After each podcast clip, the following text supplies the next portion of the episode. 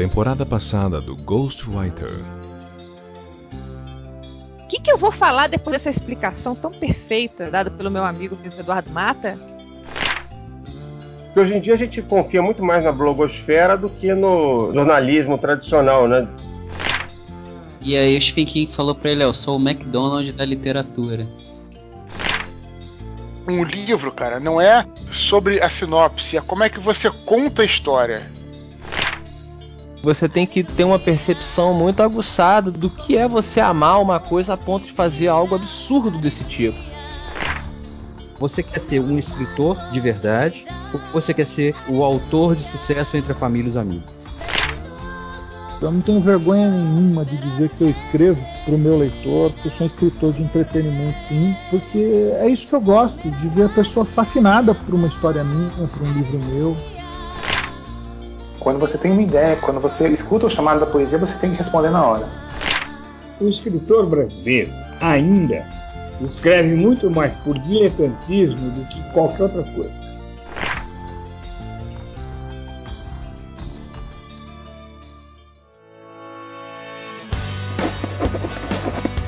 I'm a writer.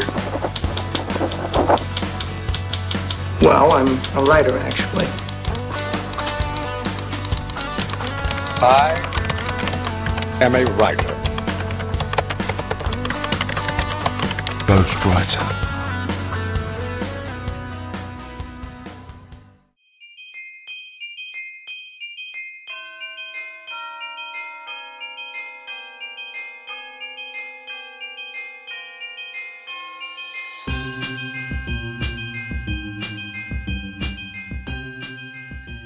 Saudações literárias, queridos ouvintes!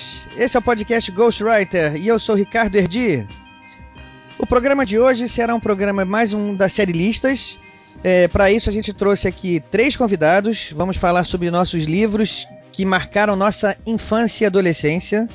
Vamos falar de livros infantis e juvenis. E para isso, a gente tem aqui dois especialistas na área que já escreveram livros sobre esse assunto. E um outro convidado também especial que vocês vão saber já já. Nosso primeiro convidado, vamos lá, Marcelo Amaral, boa noite, bom dia, boa tarde. Opa, tu, tudo bom, pessoal? Prazer estar de volta aí no podcast Ghostwriter. Continuando, nosso segundo convidado aqui também já é um velho conhecido da casa, já é sócio proprietário aqui, é... Com você, não preciso nem apresentar mais ele, Luiz Eduardo Mata. Saudações, Ghostwriters!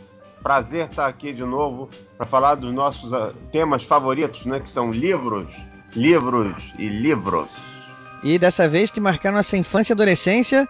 E por último, nosso convidado aqui especial de hoje, que é uma figura muito querida aqui, todo mundo conhece ele da internet, já tem vídeo dele para tudo que é lado, já participou em vários podcasts, é uma celebridade aqui de primeira grandeza. Ele foi fazer um estágio na Alemanha agora, mas tirou um tempinho para conversar com a gente. Estou falando de time! Então, o time falou que não pôde vir, me mandou no lugar dele. Aqui é Lucas Araeri.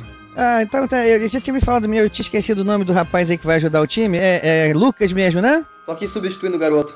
Vai dar pro gasto hoje. Tá bom, o, o time vai ter um probleminha aí. Esse rapazinho aí, o tal de Lucas, vai, vai substituir ele. e a gente volta depois dos e-mails.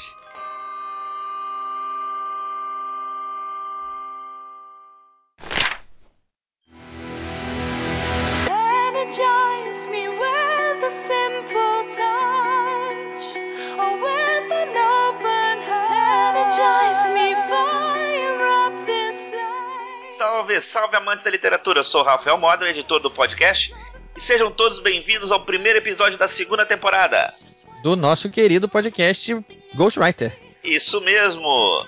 Enfim, finalmente né, estamos de volta, depois de um longo período aí. Ué, o editor precisa descansar também, né? pois é, eu não vou falar nada. Nossos ouvintes aí reclamaram bastante. Já temos mensagens no, no site, no Twitter, no Facebook, enfim.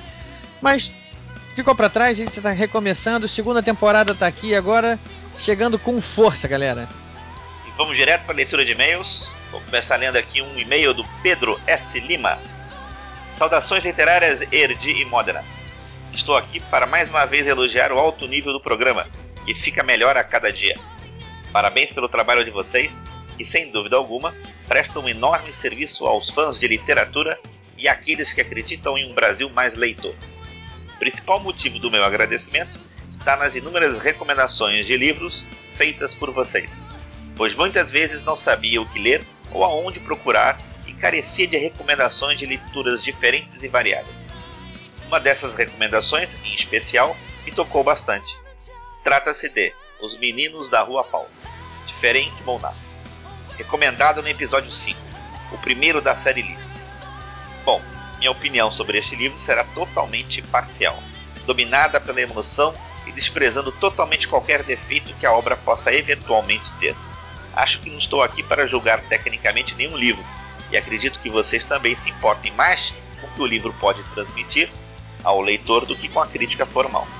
Simplesmente adorei o livro e me trouxe uma sensação de nostalgia tremenda, me lembrando da minha infância no interior, meu grupo de amigos e das aventuras do tempo de escola. Tenho apenas 19 anos, mas ainda assim as memórias que o livro me trouxe foram particularmente muito boas. É muito fácil se identificar com os garotos e ver um pouco de si na atitude de cada um deles. Além disso, não pude deixar de me emocionar com o final do livro, que achei de uma sensibilidade ímpar. Recomendo. Com certeza é um livro que todo mundo deve ler. Novamente, muito obrigado e muito sucesso a vocês. Pedro Silva Lima, 19 anos, estudante de engenharia de São Paulo. Tá aí, cara, é, é muito gratificante a gente ver isso, né? Um garoto de 19 anos, né? já podemos dizer isso, né? Garoto, né? É, já tá aí com uma leitura, a gente pode até dizer um pouco mais sofisticada, né? Porque Meninos da Rua Paulo, por mais que seja um livro infanto-juvenil, é um livro de uma, é uma, é uma literatura mais sofisticada. E tá aí o, o Pedro encarando mesmo, caiu dentro, gostou, compartilhou. Então, Pedro, isso, esse tipo de e-mail teu aí é um e-mail que deixa a gente extremamente satisfeito.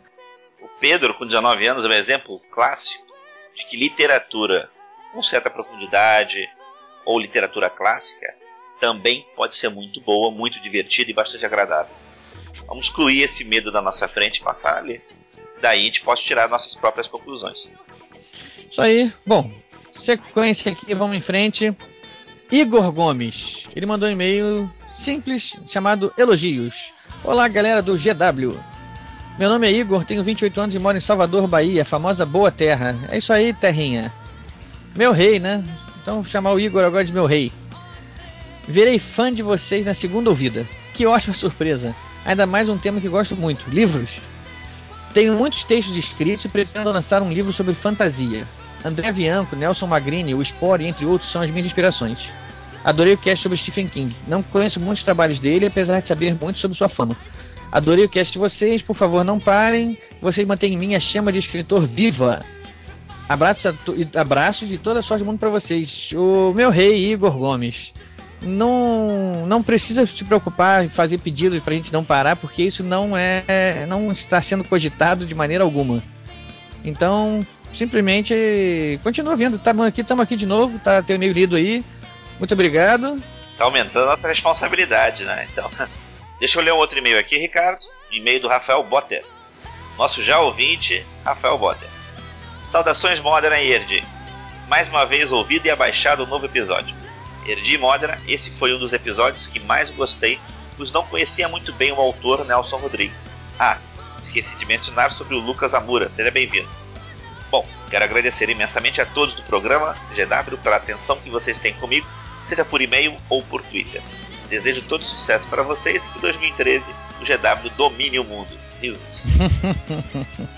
Se a gente dominar é, pelo o... menos o nosso mundinho já tá bom. um grande abraço a todos. Rafael Botter. É, o, o Botter tá dizendo aí que a gente dá muita atenção para ele aí, agradecendo a atenção. É isso aí, o Botter, ele, ele é ativo bastante no, no Twitter lá e sempre que, é, que a gente se encontra online lá, a gente troca uma ideia lá, mas isso aí, a gente tá lá é pra isso mesmo. Bom, vamos em frente? E-mail do Vilto Reis, o editor do Homo Literários, outro podcast de literatura aí para vocês ouvirem. Repetindo, Homo Literatos, procurem aí que vocês vão gostar também. Vamos lá, Vilto Reis, Blumenau, Santa Catarina, redator publicitário e editor do Homo Literatus. Olha só, e-mail padrão para todo mundo aprender. Saudações literárias, meus amigos do Ghostwriter. Como sempre, já foi assim nos episódios sobre Ray Bradbury e Stephen King, vocês acabam lançando podcasts sobre temas que me interessam muito. Neste caso, sobre Nelson Rodrigues, vem bem a calhar, já que recentemente fiz uma oficina literária sobre crônicas e acabei por estudar algumas do gênio da raça. É indiscutível a genialidade do Nelson, mas eu vou discordar de vocês no que diz respeito aos cronistas de hoje. É, é, eu me lembro porque no programa que a gente gravou, é, se não me engano, foi o Vitor que disse que ao ouvir uma crônica do Nelson, ficava evidente que a gente não tem mais cronistas desse gabarito há 20 anos no Brasil. Bom, continuando, é claro que, talvez com exceção do Luiz Fernando Veríssimo, não exista alguém que ganhe tanto destaque.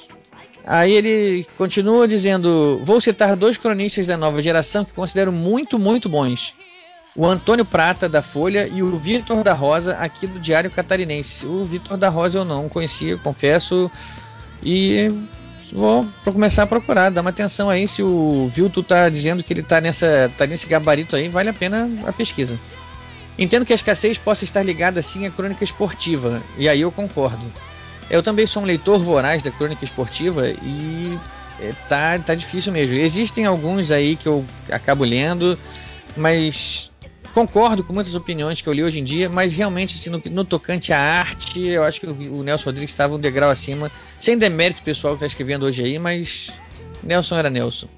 É, o problema é quando você coloca um parâmetro muito alto, né, para chegar nele, Deixo aqui a minha opinião. Um abraço a todos e um elogio especial à maravilhosa ideia da edição. Cabe até mesmo a sequência desta ideia, trabalhando sempre a paisagem sonora. Ele está se referindo ao, ao barulho, som de fundo, né, que o Modern resolveu inovar e colocou como se, em vez de musiquinha de fundo, colocou sons de bar, que deu um clima de papo de bar, né, para o podcast. Ficou bem maneiro. Todo mundo elogiou, muita gente agradou muita gente aquilo. Modena foi uma ideia, foi uma ideia do Modena, é, méritos todos dele. Então, Modena, tá aí, os louros são seus. Obrigado. Bom, vamos em frente? Deixa eu ler o e-mail do Thiago de Oliveira. Olá, sou o Thiago de Oliveira e retorno a escrever com uma dica que me veio quando estava ouvindo o podcast 21 do Nelson Rodrigues. Bem, seria interessante para os ouvintes saber o tema do próximo podcast, no final do programa. Assim, poderia ser enviadas perguntas por e-mail aos entrevistados com o tema proposto, tomando o programa mais interativo com o ouvinte. Em relação ao podcast 21, eu tive que parar por duas vezes, uma para abrir uma cerveja bem gelada, que eu estava realmente de barzinho, outra para ler o conto do ex-covarde, que não conhecia. Foi fantástico essa experiência. Obrigado por saber um pouco mais desse grande gênio da literatura brasileira. Ah, o som do jogo de fundo ficou super legal. Tiago de Oliveira, Crato, Ceará. Bom, Thiago, obrigado pela. Pela menção, né? A ideia do, do, do som de fundo. E eu até digo, o Thiago ele, ele, ele elevou a experiência de ouvir o podcast a um outro nível, né? Ele abriu a cerveja dele para entrar no clima, ele abriu a crônica para ler, ou seja, ele imersão total né, no, no, no programa. Isso deixa a gente aqui cada vez mais mais feliz né, de ver com o, o nível dos nossos ouvintes. em relação à sugestão dele, eu vou dizer para ele, Thiago, infelizmente às vezes é muito complicado a gente estabelecer qual vai ser o próximo programa, por diversos pequenos probleminhas de logística, vamos dizer assim. Então, vamos deixar isso um pouquinho para frente. Vamos ver se dá para fazer, mas a princípio é um pouquinho mais complicado do que aparenta. É, eu vou dar até como exemplo aqui também outros podcasts famosos. O próprio Nerdcast no início fazia isso, depois eles também pararam porque a, a gente se programa para uma agenda e a gente tenta cumprir aquela agenda, mas existem muitas circunstâncias que escapam ao nosso controle que acaba fazendo a gente é, jogar a programação para o alto e o que depois vem antes, enfim. É, é, complicado. A gente se, a partir do momento que a gente se comprometer dizer que o próximo podcast vai ser com um tema tal e de repente na semana seguinte a gente aparece com outro tema, é chato nessa né, quebra de, de confiança. Então a gente prefere não arriscar, né? E não, não anunciar qual vai ser o próximo, apesar de que às vezes está morrendo de vontade de falar. Para não quebrar a confiança do nosso ouvinte, a gente preferiu evitar essa, esse anúncio, né? Enfim, Thiago, infelizmente fica complicado a gente fazer dessa maneira. Seria legal, mas não, não, realmente a gente não vê como isso acontecer de uma maneira fluida. Bom, eu vou dar sequência aqui no e-mail que eu achei muito legal. O e-mail do Eduardo Sierra Santana. Ele diz o seguinte: Fala galera do GW, tudo bem? Me chamo Eduardo, sou de Sorocaba e tenho 24 anos. Ele fez um depoimento que achei legal, então eu vou ler o depoimento dele aqui. Vamos lá. Queria contar um pouco da minha história e de como vocês entraram na minha vida. Eu nunca fui um leitor ativo, porém sempre tive vontade e curiosidade de ler. Mas o mais próximo disso eram os livros de RPG com aventuras, já que sempre mestrei e tinha que ler regras e mais regras. Um dia um colega meu me apresentou o site Jovem Nerd por consequente Nerdcast. E eles também dão várias dicas de livros bons, mas tinha um que eles falavam em quase todos os programas, A Batalha do Apocalipse. E assim conheci o Eduardo Spor, comprei o livro, mas como a preguiça falava mais alto, deixei o livro um pouco de lado. Um dia o Eduardo publicou um link de vocês no Twitter e de curioso eu fui ver. Aí o Eduardo, mais uma vez, valeu mestre, tá aí você ajudando a gente mais uma vez. Ó. Na hora eu já gostei da ideia e comecei a acompanhar o programa. Tomei vergonha na cara e recomecei a ler o livro. Estou quase acabando. Durante a leitura do livro, fui ouvindo vocês e acompanhando vocês pelo Twitter. Eu ouvi um podcast que o Dracon participa. Quando eu vi o título do livro, fiquei louco e de cara quis comprá-lo. Passaram alguns dias e decidi comprar. Mandei um tweet pro Dracon perguntando qual a ordem dos livros, e aí que entram vocês. Mas deixei vocês em cópias do mesmo. Quando me responderam a ordem correta, na hora eu já disse, vou comprar amanhã. Aê, Mata, tá sempre citado, Mata. o bordão do Mata. já disse, vou comprar amanhã, e vocês me disseram que o livro estava em promoção no site. Corri para ver, e para minha surpresa estava assim. Porém a box com os três livros. Então fiquei louco, eufórico, tinha que comprar. Comprei dois boxes. Presenteei um amigo meu com a caixa e fiquei com a outra para mim, é claro. Mas como o mês está ficando grande, vou tentar ser um pouco mais breve. Graças a vocês, eu despertei um grande interesse pela leitura e graças a vocês estou lendo igual um doido. Tudo que posso consigo. Descobri uma vontade enorme que nem sabia que eu tinha. Agora, alguns dias depois, estou com a estante cheia de livros. E tem mais. Graças a vocês nasceu uma vontade gigante de escrever, pois tenho alguns projetos pessoais que envolvem a escrita e a criação. E sem vocês, dificilmente eu iria ter vontade ou vocação para fazê-la. Podia lhes dar os parabéns, mas não, prefiro dizer obrigado por fazer aflorar em mim um vício que não tinha, o de ler e escrever. Continue com o programa e que sempre venha mais. Sucesso a vocês, um forte abraço. Grato, Eduardo Sierra Santana. Modena, o que, qual é essa sensação de você receber um e-mail dizendo, agradecendo que você é responsável por criar essa vontade de ler e de escrever em alguém? Cara, a, a primeira coisa que vem na minha cabeça é que tá crescendo a síndrome do Pequeno Príncipe.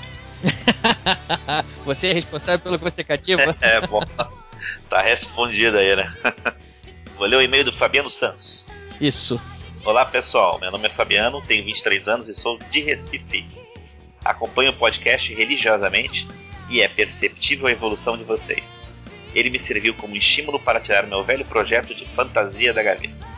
E sempre que eu ouço uma nova edição, escrevo uma coisa ou outra. E às vezes sai até um novo capítulo. Por favor, não parem. Eu não vou terminar nunca. Tenho uma sugestão de tema que acredito que vai ser útil aos aspirantes a escritores. Verossimilhança. Onde buscar referências para construir um universo incrível? Quais as armadilhas mais comuns? Como escapar delas? Como escritor de fantasia em um cenário mais ou menos renascentista, me encontrei preso a muitas delas e sei que podem ser sufocantes. Abraços, Fabiano Santos.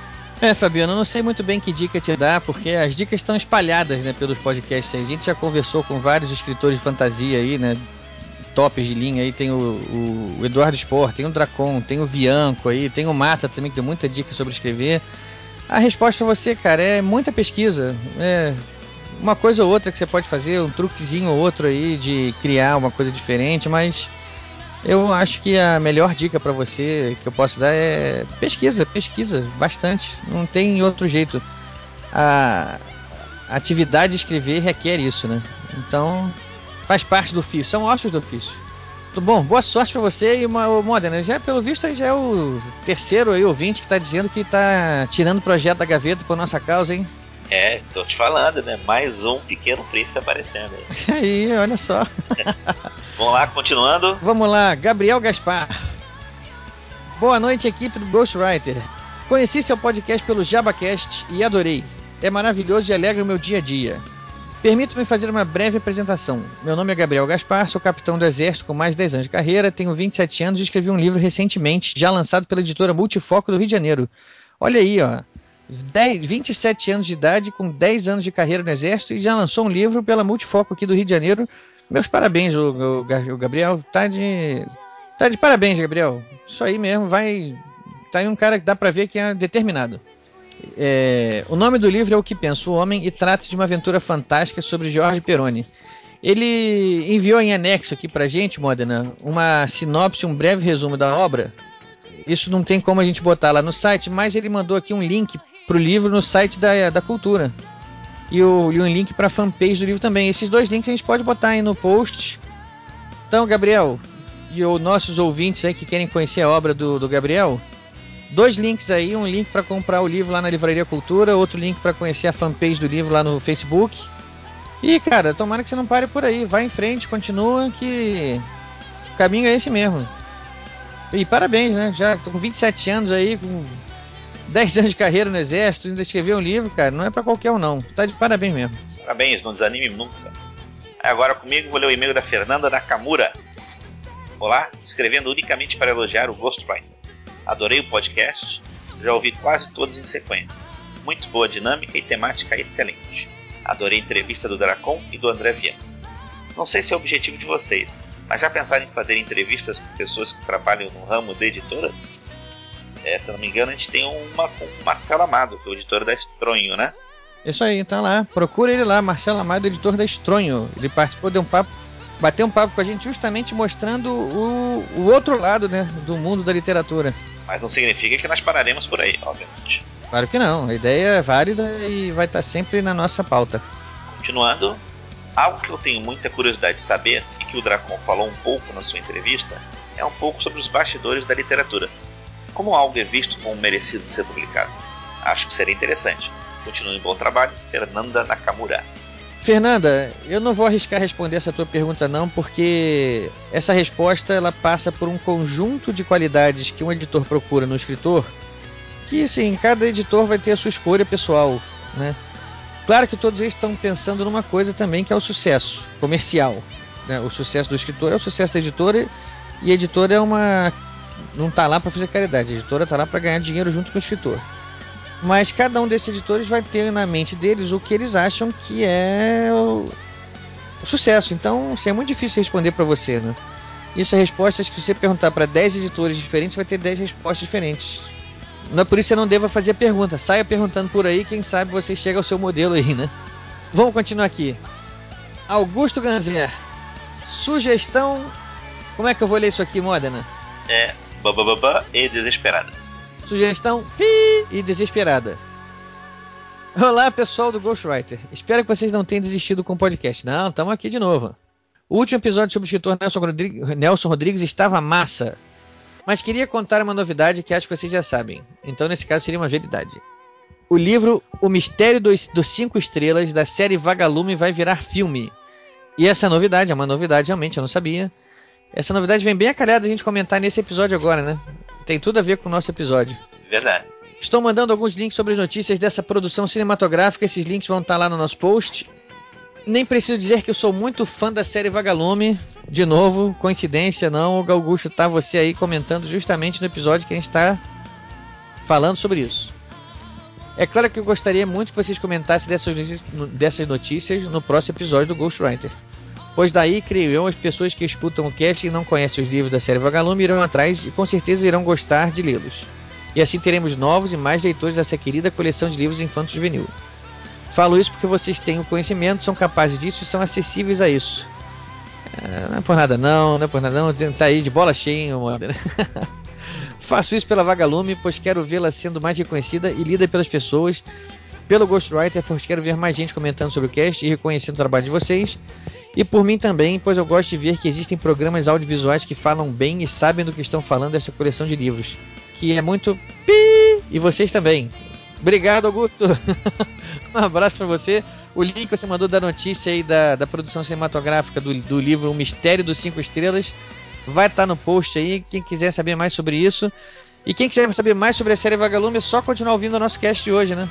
Com certeza. Deixa eu pegar um e-mail do Edney Santos. Olá, Ricardo. Olá, Rafael. Meu nome é Edney Santos e sou de São Paulo, capital, e tenho 30 anos. Envio este e-mail para saber o que está acontecendo com o podcast Ghostwriter. Bom, estou preocupado, pois há uma longa demora a se publicar em mais um cast. Para ser mais preciso, são 40 dias até hoje. Visito o site diariamente e fico triste ao ver que ainda não postaram cast. Espero que não seja o fim de um dos meus podcasts favoritos.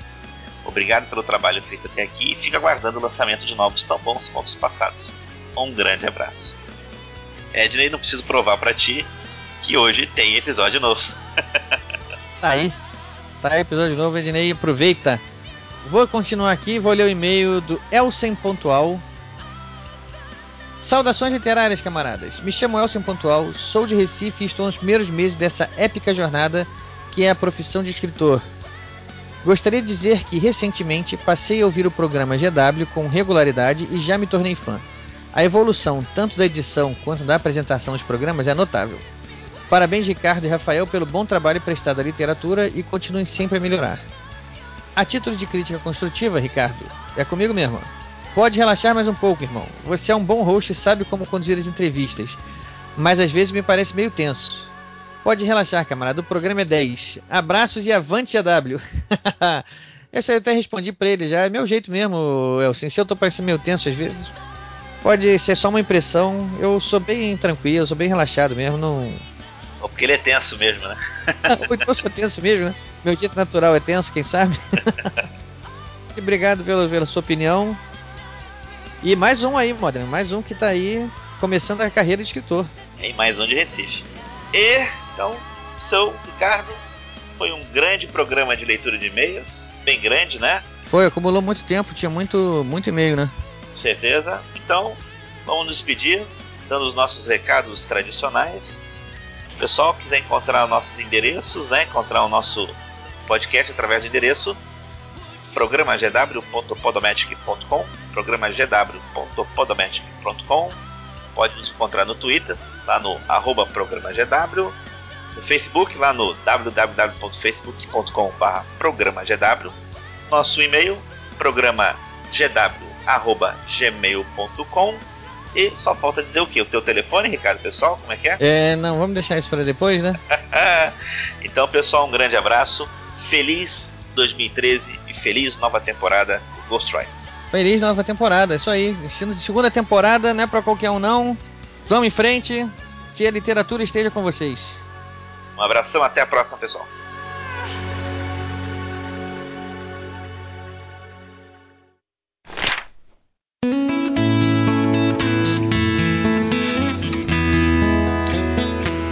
Bom, pessoal, estamos aqui de volta.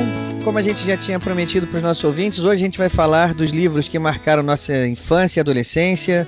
A gente fez uma seleção aqui, já conversamos entre nós e não tem livro repetido, o que é uma, uma boa indicação de que tem muita coisa boa para criança e para adolescente por aí, né? São quatro participantes, cada um escolheu três livros e não houve nenhum livro repetido. Não precisamos fazer nenhum acordo aqui entre nós. Então vamos começar logo, porque a partir do momento que a gente começar a citar os livros, o papo desenvolve e vocês vão poder ter uma noção do que foi a nossa infância e adolescência, do que livros e autores formaram a gente aqui. Já temos representantes de gerações diferentes, eu não vou me alongar sobre esse assunto. Mas vamos chamar aqui então Marcelo Amaral. Vamos começar contigo, pode ser? Pode ser, claro. Então vamos lá, vamos ser o primeiro livro, série listas, livros infantis juvenis. Então, um livro que me marcou muito quando eu li quando jovem, assim, foi A História Sem Fim, do Michael Ende, Michael Ende, enfim, não sei como é que fala o nome dele. Ah, enfim, o pessoal conhece mais ele pelo, pelo filme, né? Todo mundo conhece História Sem Fim, quem não viu esse filme quando era garoto. É, é, para mim foi o filme que me ensinou a, a, o barato de você ter um livro em mãos e imaginar aquelas letras se transformando em imagens que vão na sua cabeça e você fazendo parte daquela história, né? muito tempo depois, só após eu ter visto o filme, é que eu fui procurar, enfim, ah, isso é um livro, né? Então deixa eu ler isso aí, como é que é. E me surpreendi muito com. Porque assim, o livro, ele vai muito além da história é contada no, no filme, né? O filme acaba mais ou menos ali na metade do, do livro. A história é sobre o Basha, né? Que é um menino que, que enfim, ele tem problemas no colégio, sofre bullying, etc um dia ele encontra um, uma livraria, né? Ele acaba fugindo de, um, de uns amigos, que, na verdade, uns, uns, meninos do colégio perseguindo ele, acaba se escondendo dentro de uma livraria e ele encontra esse livro, um livreiro, né? Então ele, ele acaba roubando esse livro, né? Que é um livro que tem um selo que chama a atenção dele. Ah, assim que ele olha para a capa do livro, que o livro é, se chama A História Sem Fim, né? É, e ele acaba indo para a escola dele ler esse livro escondido, né? do, do do, enfim, do sobe foge do pai, o pai dele é, ele não tem mais a mãe, enfim, tem toda uma história é, da vida do menino que é contada, né? E, e a partir daí ele acaba indo para esse mundo, né, que é o mundo de fantasia. Ele lê essa história que é passada de fantasia, que tem um, um herói que se chama Treio, que recebe essa, essa missão de, de, é, de salvar a princesa, né, que está que tá morrendo naquele mundo. O legal do livro também é que ele é narrado, enfim, ele é, você tem a, a visão do, do, do, do Baixa lendo o livro, é, e, e, as cores do livro, o livro é impresso em cores diferentes, né? Se não me engano, a, a fonte verde é quando ele está no mundo de fantasia e a vermelha é quando ele está no mundo, no mundo real. Então você tem essa diferença é, de cores enquanto você está lendo o livro. Olha, eu não sabia disso. É muito legal, é muito bacana ver a edição do, do, livro. Eu não sei se isso também lá fora foi assim, mas pelo menos na edição em português que eu li, imagino que deva ser ter sido da, do original. E é legal também que são, são 26 capítulos exatos e cada um começando com uma ilustração grande com a letra do alfabeto. Então você tem o nome dos capítulos é A, B, C, D, E, F, G, H, I até o Z é, começando, e as palavras começam, a primeira palavra do capítulo é a letra né, do alfabeto, que é o nome do capítulo. Assim, é muito interessante o recurso. E aí, assim, a história que todo mundo conhece do, do filme é essa, né? Que no final ele tem que dar o nome da princesa, né? Uh, e ele para poder salvar a vida dela, ele conta todos aqueles aqueles companheiros de viagem dele, o, o gigante de pedra, o, o caramujo que sai correndo, enfim. O dragão, né? É, o dragão que voa, o, o falco, né? É, enfim, e, e, no final ele dá o nome, ele salva a fantasia e ele volta para casa, né? Só que no livro, e eu, eu tava. E é engraçado que quando eu lia o livro, eu tava lendo ele, eu falei assim, engraçado, chegando na metade do livro a história tá acabando. E eu fiquei muito surpreso vendo ali. Eu falei, ué, o que, está acontecendo aqui? Então acabou aquela história. É um, é um pouco diferente o final, é, essa parte do final de como é no filme. Mas aí acontece que no livro continua a história porque o Baixo vai parar em, em fantasia. Né? Ele, ele acaba quando termina a história, ele dá o um nome, ele vai parar naquele mundo. E Marcelo, é... eu acho que o, esse livro tem dois pontos chave que faz uma criança, um, sei lá, no caso os mais novos, gostarem muito do livro.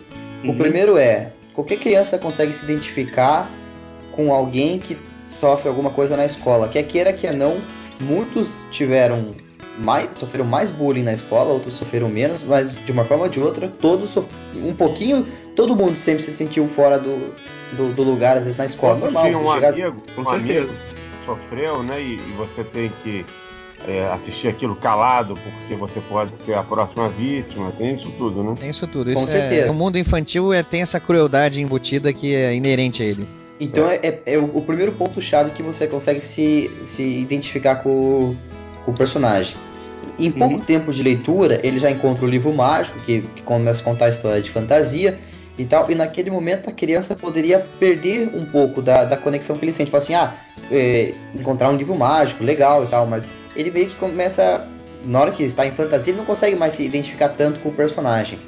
Mas, é, eu acho que o nessa... herói, mas o herói também é um garoto, né? O herói do, do com, livro. Com certeza, acho que isso também, mas... isso também aproxima, né? Com certeza, mas o que, na minha opinião, o que faz a, a, o, o, casamento final, assim, de, as pessoas realmente gostarem desse livro de quando você é mais novo, é o fato do próprio menino que sofria as, os bullying na escola e tal, que só ficou lendo o livro, depois ter uma chance de poder participar na, na história mesmo de fantasia. Por causa que é uma reviravolta muito grande. Essa parte que não tem no, no, no filme, só tem no livro, é, é, sensacional quando isso acontece. É uma redenção, né? É uma espécie de redenção, né? Sim. Mas na verdade, o que acontece com o Bastian até é porque ele enfrenta uma feiticeira, né? É, é até um pouco que depois inspirou o, o História Sem Fim 2 e 3 no cinema, mas que não são filmes muito bons, não. São filmes bem fracos, assim. Mas ele meio que se basearam no que seria essa continuação do livro. E na é, verdade. Cara, foram mais dois, né? Que foram feitos depois. Foram né? mais dois. Foram mais. Eu não sei nem se eu vi o terceiro. O segundo eu vi já achei meio fraco. O terceiro eu não sei nem se eu vi. Porque realmente já. Foram com a ainda. Eu acho que nenhum. Eu não vi o 3, mas os dois primeiros são fracos também. O mesmo primeiro livro, o primeiro filme é, é fraco. Ah, o primeiro filme é bom. Ah, não acho, não. Não, acho. assim, eu acho. É um filme que pega, marcou. Assim. O Marcelo falou, ele não pega o livro, ele não pega o. É o, verdade. Ele pega a metade. se decepciona, né? Eu não me lembro tanto assim do filme, mas eu me lembro que foi um filme marcante para mim, inclusive que ficou muito marcado para mim foi a trilha sonora dele.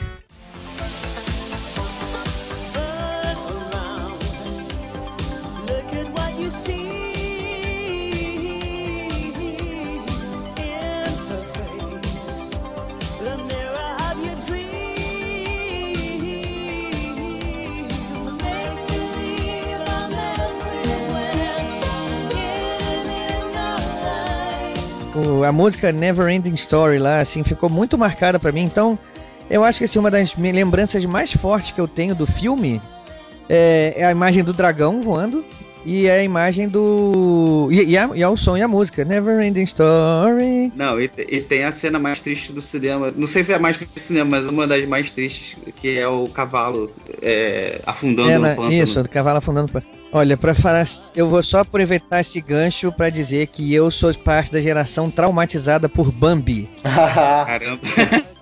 A cena do cine- a cena do, do incêndio na floresta onde o Bambi perde a mãe, aquilo foi horrorizante pra mim. Tem uma que é bem pior, cara, um de um tokusatsu que eu assistia quando eu era pequeno. Tokusatsu é aquele desenho japonês, não é um seriado japonês, só que é feito com pessoas de verdade, tipo um Power Rangers da vida, sabe? O, o Power Rangers é, é como se fosse um tokusatsu, só que americano. Diz minha mãe que uma vez eu tava assistindo um com 6 anos de idade, e um dos personagens tinha uma águia, uma coisa assim, que lutava junto com ele e tal. E essa águia morre num dos episódios. E cara, eu chorei o resto da tarde quando aquela águia morreu. e, e eu não consigo lembrar dessa, mas eu falo assim, junto da do Bambi, que é uma que eu, que eu realmente lembro do incêndio na floresta e tal. Aí, tá vendo? Mais um. Eu lembro dessa do. Da águia que morreu. Eu falo assim, pô, mas os, os caras avacalham. É, eu- ou seja, as crianças têm traumas, geram, esses filmes, essas histórias geram traumas na criança de tão sério, de tão profundo que é o mergulho que a gente faz nas histórias, né? É verdade. Não, ainda, mas é, é aquela história, né? O, o- nenhum de nós virou um psicopata por causa disso, né? É, não, isso foi Não. bom você tocar nesse assunto, porque eu vou depois, quando chegar a minha vez, eu vou citar um livro e eu vou voltar a esse ponto que você falou. Mas vamos, vamos andar então aqui, ô Mata. Vou fazer o seguinte, vou aproveitar aí que você já já deu uma dica aí, vamos agora para sua primeira di- indicação. Rapaz, fazer essa lista foi meio difícil, né? Porque. Sempre é, por né? duas razões. Todo mundo aqui compartilha dessa opinião que eu vou falar aqui, do- todos aqui os colegas, amigos que estão aqui no gravando podcast. Primeiro porque são muitos livros que marcaram a nossa infância e adolescência. E segundo que a gente não se lembra com clareza de todos, né? É isso, esse é o problema, esse é o grande problema. É, a gente já não já deixou de ser adolescente, já tem um pouco tempo, né, pessoal, né? Tem, tem pouco tempo, né? Mas enfim, é, mas eu é, evidentemente que a gente tem alguns livros que marcaram muito que a gente não esquece. E o, o, o que eu vou falar aqui, o livro que eu vou, sobre o qual eu vou falar agora, chama-se a série é, A Inspetora. Foi escrita pelo Ganymede José, Ganymede José. Sou brasileiro, é, morreu precocemente, em 1990. Não sei qual a causa, mas ele morreu com 50 e poucos anos. Mas deixou uma obra vasta e muito interessante. Só essa série da inspetora, ela tem, se eu não me engano, entre 25 e 30 títulos, alguma coisa assim. Esse livro que eu li, esse primeiro foi Inspetora e o Fantasma Dançarino. E o que consistia essa série? Ela era uma série bem brasileira, porque ela era passada. no ela era ambientada no interior do Brasil, numa, numa zona rural, tipicamente brasileira. Era, uma, era um sítio e uma cidade pequena. Pe- Os protagonistas adolescentes eram. Eles formavam uma patota, patota da coruja de papelão, que eles, eles resolviam crimes na cidade, mistérios. Então eram quatro personagens. Era a Heloísa, que era a líder, né? Que era. Todos tinham um título na. na- na- tinha um cargo né, na, na patota. Então a Heloísa era a inspetora. Tinha a prima dela, a Malu, que era a secretária. E tinha os dois personagens mais cômicos da, da série, que eram o Orelhão, Zé Luiz, né? Apelido Orelhão, que era o. o como é que era? Ele era o oficial. E ele era meio gordinho e tal, gostava de comer, etc. E tinha a Bortolina, que era como se fosse uma filha de uma empregada, uma neta de uma empregada da casa, que também era amiga deles. E, e eles formavam. E ela era uma personagem cômica porque ela tinha uns lances engraçados, ela era meio diferente, dava uns escândalos, umas coisas assim. E era muito engraçada, era uma série de mistério engraçada, rápida, assim, os livros tinham cento e poucas páginas com uma letra grande. Mata, enquanto você tava falando do Ganymede José aqui, eu fui procurar, descobri duas coisas aqui que eu queria contar dele aqui, são duas curiosidades, rapidinho. A primeira é o seguinte, aos oito anos ele escreveu o primeiro livro dele, chamado O Porquinho Teimoso, que era a história de um porquinho que queria tocar violino numa orquestra. Ele escreveu essa história, mostrou pro pai dele, e o pai, isso foi em 1944. O pai pegou o conto, datilografou, grampeou as folhas, devolveu para ele e falou: Ó, tá aqui seu livro, agora você tem que fazer as ilustrações. que legal. Que legal. Isso, assim, eu, eu só re- realcei a data, 1944, porque eu imagino é, que nessa época esse tipo de atitude do pai não devia ser uma coisa tão comum assim. Não, não mesmo. A outra coisa que eu queria falar aqui, você disse que não sabia do que ele tinha morrido, eu vi aqui, ele morreu, foi um acidente. Acidente não, desculpa. Foi um, é, parada cardíaca, simples. Ele estava pesquisando para um livro chamado. Um livro que seria sobre, sobre usuários de drogas, ex-usuários. Já não era mais um livro infanto-juvenil. E aí ele, no- no- nessas pesquisas, ele. Belo dia, o coração parou de bater, foi uma parada cardíaca fulminante. Ele tinha pô, 50 e poucos anos, uma coisa assim, não é? Ele nasceu em 36 e morreu em 90. Morreu, morreu com 54 anos de idade. 54 anos. Muito moço. Muito moço. Podia estar vivo ainda, produzindo, hein? Pois é, então teve uma carreira aí bonita, teve, foi vencedor do prêmio Jabuti, só pra. Entre outros prêmios aqui, só pra ilustrar. Mas vamos lá então, Lucas. Tá contigo a bola aí, vai lá. Então, o que aconteceu? Eu vou até comentar com o pessoal do, do podcast que não me conhece. Eu sou deficiente visual desde que eu nasci. Na verdade, desde eu sou deficiente visual desde o olho esquerdo, desde que nasci. E o direito eu perdi aos 4 anos de idade. O que isso tem a ver? Isso tem a ver que muda um pouco a maneira que eu vou ler um livro, não é mais com os olhos. Então isso é relevante dizer. E desde que eu era pequeno, eu era uma pessoa um pouco teimosa, meus pais diziam. Eu não queria muito sa- saber de braille, não. Por quê? Porque cansa. O braille, que é que, mesmo que você tenha uma certa experiência, cansa. Dói o braço, você ficar muito tempo lendo com, em braille. Dói a, você escrever em braille, dói a, a mão. Então era difícil você prender a atenção de mim, eh, da, da minha pessoa, quando eu era pequeno. O meu pai, a primeira experiência com literatura que eu tenho, a gente tinha um livro chamado 365 Histórias. Eu acho que era tipo isso. E toda noite que eu ia dormir, durante um ano, ele leu uma história pra mim por noite. E eu lembro que eu gostava muito disso, por causa que eu não dormia até escutar o final da história. E caso eu dormisse no meio da história, o, o pai tinha que ler de novo no dia seguinte de manhã, para que eu pegasse uma nova à noite. Então eu gostava muito da história. Isso nos meus 6, 7 anos. Eu fui crescendo e, e dei chance a alguns livros em braille. Eu pegava o livro em braille, só que eu nunca, eu nunca terminava esses livros por causa que é, doía o braço, era, era muito complicado. E isso nos meus 8, 9 anos. Por volta de 10 anos de idade eu comecei a ter contato com, com RPG. Eu morava numa cidade não muito grande, no Paraná, em Cascavel. Isso é perto de Foz do Iguaçu. Mas não tinha muito material de RPG lá. Mas um amigo apareceu um dia com um livro, de uma, morava em outra cidade. E ele leu muito, bastante desse livro pra mim.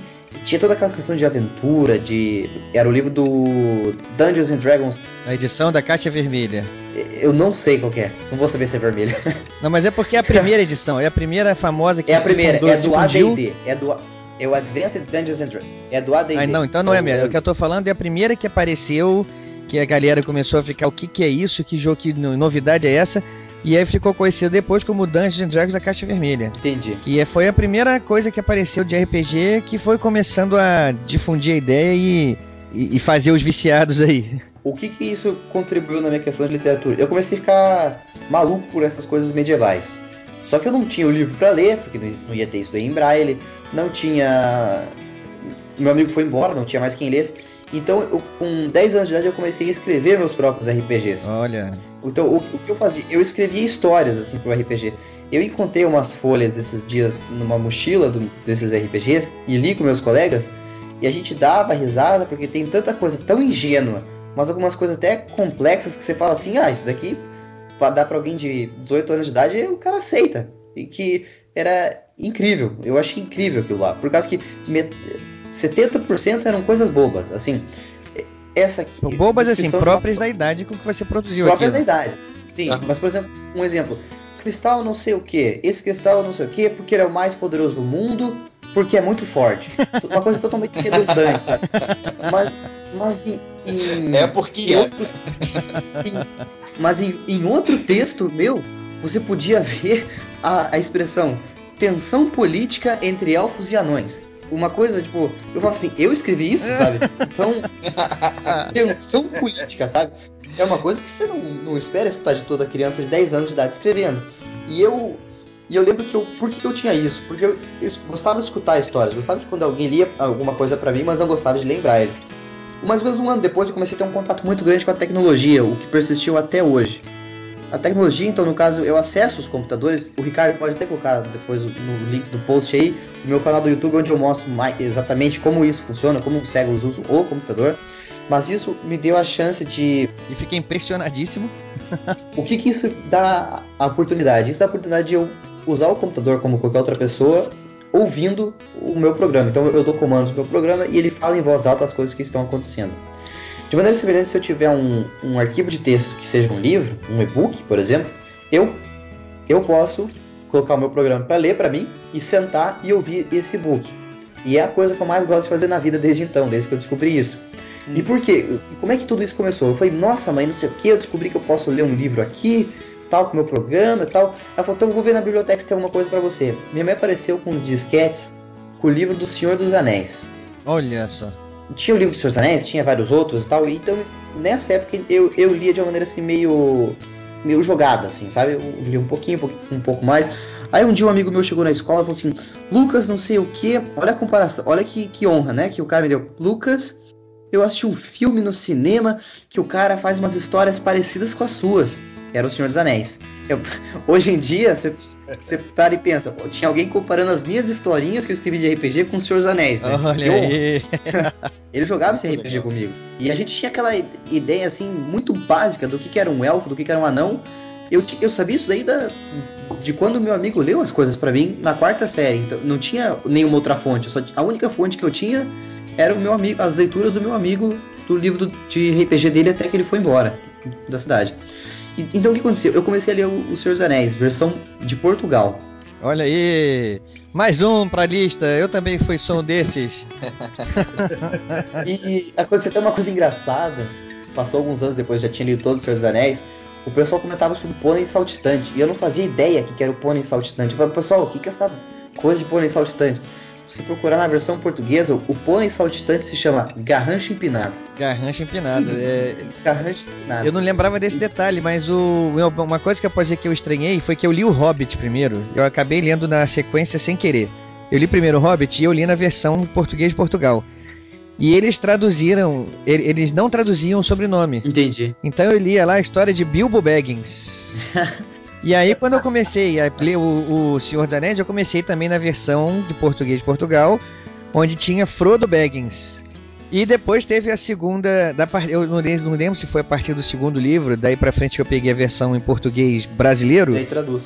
É e aí era Bilbo Bolseiro, Frodo Bolseiro. E eu comecei a achar aquilo estranhíssimo. Eu falei, putz, que besteira. Foi traduzir, agora ficou esse bolseiro aqui que já... Mas é igual Passo Largo também, né? Passo Largo Passo também, largo, é outro? Passo, passo largo. largo. É? Qual é o nome em português? Portugal. É, hum, é... é Passo Largo uh, mesmo? Passo de Gigante. Passo de Gigante, isso aí. Passo de passo Gigante. De gigante. É passo de Cara, gigante. eu nunca me esqueço a primeira vez que eu vi a Mesóclise na minha vida. O Aragorn está na... O Aragorn está na sala do garrancho empinado com os hobbits. Ele vai proteger eles e fala assim: Sou Aragorn, filho de Aradorn, e se por meio de vida ou de morte puder salvá-los, salvá-los-ei. E eu lembro dessa frase porque foi a primeira vez que eu vi uma, uma mesóclise na vida. Eu falei, o que, que é salvá-los-ei? Salvá-los-ei. eu, tinha, eu tinha 11 anos. Quem, quem que usa mesóclise no, no, no, na fala? Eu, eu nunca tinha ouvido uma mesóclise. Foi, olha, foi a primeira olha, vez que eu... eu... Eu, conheci algumas pessoas que falam na fala cotidiana. na fala cotidiana. Marta, eu deixa essa história. Eu algumas pessoas que falavam. Eu, eu, conheci gente muito esquisita na minha é, vida. Deixa essa história pra depois, porque isso aqui é um programa com a censura um pouco mais leve. eu, eu falo pro Ricardo, coloque os links no site, ele fala postá-los aí. Postá-los aí. Postá-los aí. Então, os livros, né? Comprar Losei amanhã, né? Comprar, comprar Losei amanhã. Comprar Losei amanhã. Isso, é. Lucas. Fica o desafio aí, usar mesóclise até o final do programa sempre que possível. Usá-la aí. Não, brincadeira. mas assim, mas assim se vai afugentar os ouvintes, né? Afugentá-los-ei. Afugentá-los-emos, né? Nossa. O seu primeiro livro, então, que você está citando aí é O Senhor dos Anéis, né? Isso. Com, com 11 anos eu comecei a ler o, o, o Senhor dos Anéis e, e, eu era maluco pela história. Eu era. Eu, eu acho que é diferente um pouco das outras pessoas, que muita gente começou com coisas mais simples, né? O, Mas eu, eu acho que essa, esse meu começo foi o que me fisgou, assim, né? Eu, que nem eu ia falar antes, né? Na oitava série, se eu tivesse, não tivesse tido essa, esse contato, só aquele contato com a literatura brasileira, eu acho que eu não seria um leitor até hoje. É, esse livro, então, O Senhor dos Anéis, você já leu ele já com a versão já ouvido, né? Você já ouvia a leitura, né? Isso, eu ouvia. Eu, eu, eu, digo ler porque é um saco você conhecer, por exemplo, um, um, cego, aí as pessoas ficam assim, ah, eu posso falar pra você o verbo ver? Falo, pode, pô. Chega assim, Lucas, você viu, te... você ouviu a televisão? Não, é um saco ficar mudando o, a, o, o verbo só para se comunicar. Então eu falo, eu li o livro, mas quer dizer que significa que eu sentei e ouvi a história. Que tá na mesma. É, eu entendo perfeitamente quando você fala ler, mas assim, eu só queria saber se a, a sua leitura tinha sido via é, braille ou via ouvido mesmo, né? Isso, ouvido, ouvindo. E a partir daí, realmente, o mundo se abriu para você quando você descobriu isso, né? É por causa que é, é uma coisa muito diferente. Por exemplo, vocês, quando vocês vão para algum lugar, vocês podem ver, vocês podem ver fotos e tal. A melhor foto que eu vou ter é uma boa descrição de um livro. E por que, que eu gostava do Tolkien? Porque o Tolkien é muito descritivo. É verdade.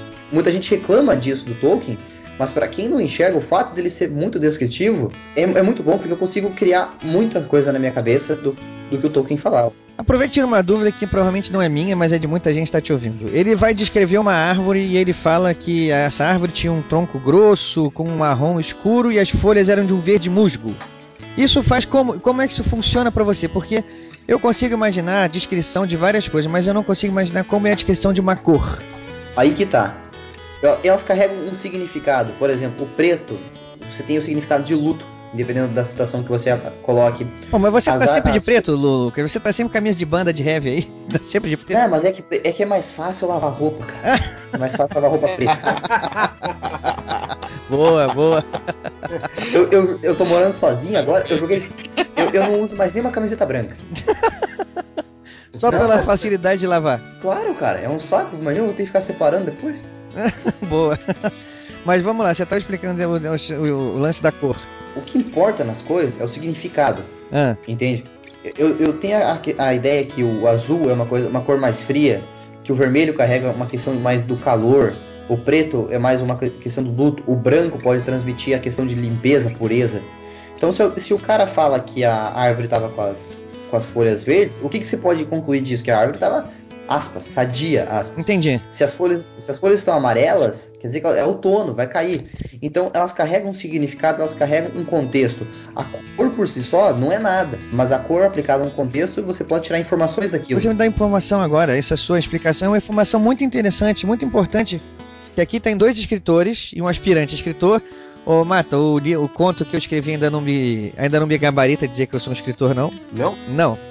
Não gabarita. Então você o quê? O que você faz? Você cozinha para fora? O que, que... É?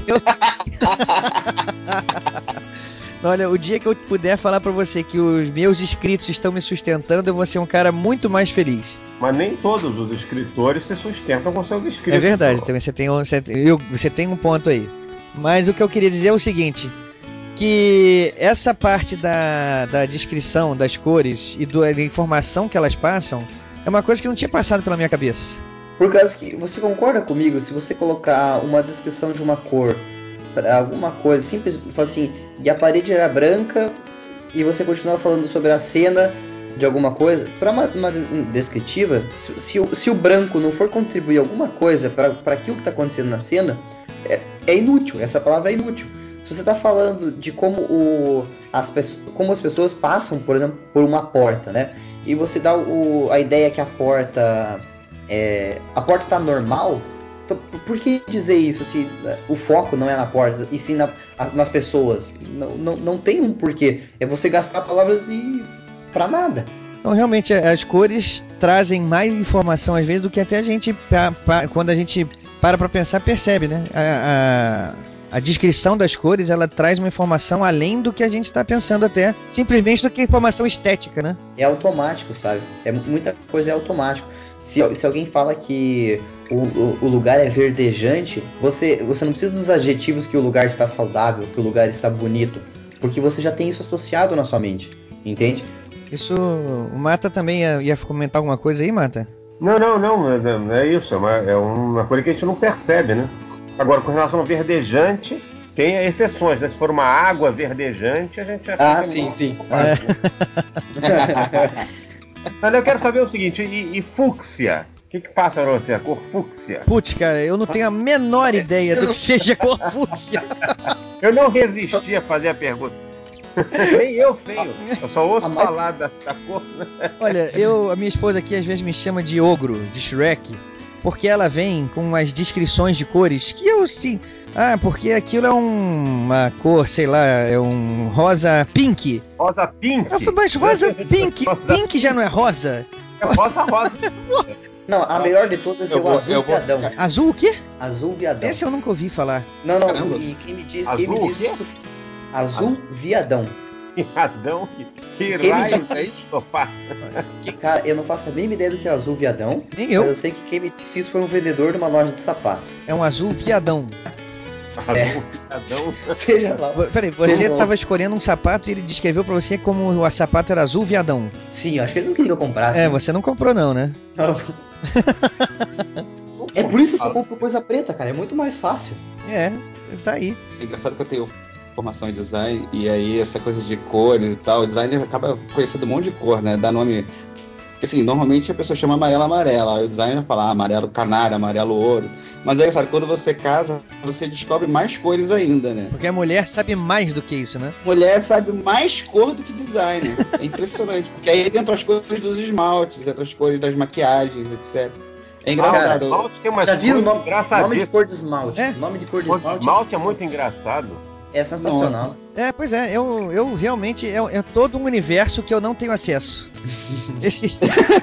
É até pela, pela sua mulher, que eu tô falando assim, você procura ver os esmaltes que estão à venda, um dia vai por curiosidade numa farmácia vê só os nomes. É, É, muito é o gaivota, militar, tem o nude, tem. Caraca, é incrível. Palhaço, Nomes nariz palhaço. Inacreditáveis. As definições, você não consegue imaginar por que, que aquele, aquela cor tem aquela definição embaixo, né? Por que que... E o incrível é que se você falar isso pra mulher, ela vai entender perfeitamente. Estão escutando a gente e vai falar assim: ah, eu já usei esse esmalte. É, isso daí. Esse bando de ogro aí não sabe o que que é isso, não? Não, mas deixa- eu fazer um, um último aqui, um Claro, PS. vamos lá. Co- Como eu tô morando aqui na Alemanha, eu, não- eu comecei a estudar alemão há um ano. Eu falo bem mal alemão, assim, eu falo capengando. Pô, mas se você adora ouvir gente falando em outra língua do seu lado, na Alemanha você tá perdido. Você não, você não conversa com ninguém que tá com você, você só ouve a mesa do lado. Assiste Cara, a tele... Já assistiu a televisão turca aí na Alemanha? Não, Aí teoricamente a língua. Ah, então, ah, então assiste, se eu assistir, você começa a entender alemão depois que você assiste a televisão turca. Fica mais fácil, Não, né? eu tô no trem, eu fico tentando prestar atenção na conversa dos outros. E eu faço um sistema de pontuação. Para cada frase que eu entendo que a pessoa disse, eu me dou um ponto. E se eu entendo cinco frases seguidas, eu ganho um bônus. Eu, eu brinco disso, eu fico brincando disso. Eu fico pontuando os meus, o meu, meu entendimento da conversa dos outros. Então chegou a minha vez, pessoal. Eu vou falar aqui o meu primeiro livro. O Lucas tinha comentado que ele teve uma formação que afastou ele um pouco da literatura brasileira e eu acabei percebendo que as minhas três indicações são de literatura brasileira. Eu vou começar com O Escaravelho do Diabo. né, o, é da coleção. Como é que é mesmo? Vagalume. Vagalume. Vagalume. Da Lúcia Machado de Almeida. E é um livro antigo. O livro ele foi lançado. Foi um dos primeiros livros da Vagalume, se eu não me engano. A Vagalume começou em 72. É um dos mais famosos, eu lembro bem desse livro. É. Aqui, não, peraí. Foi lançado em 81 na série Vagalume. Ah, então não é dos mais antigos, mas ele é bem. Ele é bem, de 81, já vão lá se vão 30. 31 anos, né? É. Três décadas já, já de, de, de, de livro aí, e ele tá aqui até hoje sendo citado, sendo comentado e sendo vendido ainda, né? A gente. Eu comprei esse livro recentemente, numa feira que eu fui, de literatura infanto-juvenil, que teve aqui no Rio. Achei esse livro e comprei. Minha esposa também ficou entusiasmada, que ela também tinha lido. E o livro trata é uma história policial também. Ele trata de um mistério que envolve o assassinato em série de pessoas ruivas, que muito me preocupou na época, porque eu li o livro criança, né? 81 livro eu tinha, eu ainda estava na minha primeira década de vida, tá? Vou deixar vocês ainda, não vou falar minha minha idade não, mas e eu tinha sido muito ruivo quando era criança. eu, quando nasci, eu nasci com o cabelo meio clarinho, mas o meu cabelo deu uma escurecida e eu fiquei muito ruivo até lá para meus 4 anos de idade. Então, quando eu li o livro Assassinato de Pessoas Ruivas, aí eu me deu um alívio, né? Porque eu já tinha deixado de ruivo, meu cabelo já, tava, já tinha escurecido bastante. Então, assim, ufa, já, já não. Já foi. Já não sou mais alvo desse cara maluco aí que mata os ruivos. O que que tá acontecendo? E o nome do livro se deve ao fato de que ele sempre que ia matar alguém, antes de matar, ele enviava para a pessoa, se eu não me engano, era uma caixa, alguma coisa assim, que tinha um escaravelho dentro. E isso significava que aquela pessoa era o próximo alvo e ele acabava matando. E aí um garoto que tem um irmão ruivo, esse irmão recebe o escaravelho e ele não consegue evitar o irmão dele é assassinado.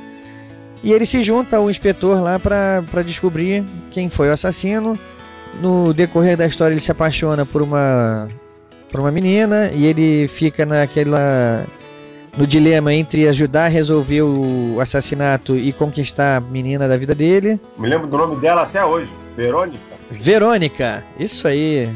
É marcante mesmo, né? O livro é fantástico. E a partir daí a história se desenrola e. Bom, não, vou, não posso contar daqui pra frente, porque senão daria mais spoiler. Daria spoiler, isso não é nossa política. Mas é, foi uma primeira história policial que eu li, eu fiquei tenso lendo aquilo, assustado, né, como é que como é que ia chegar a solução daquilo, né?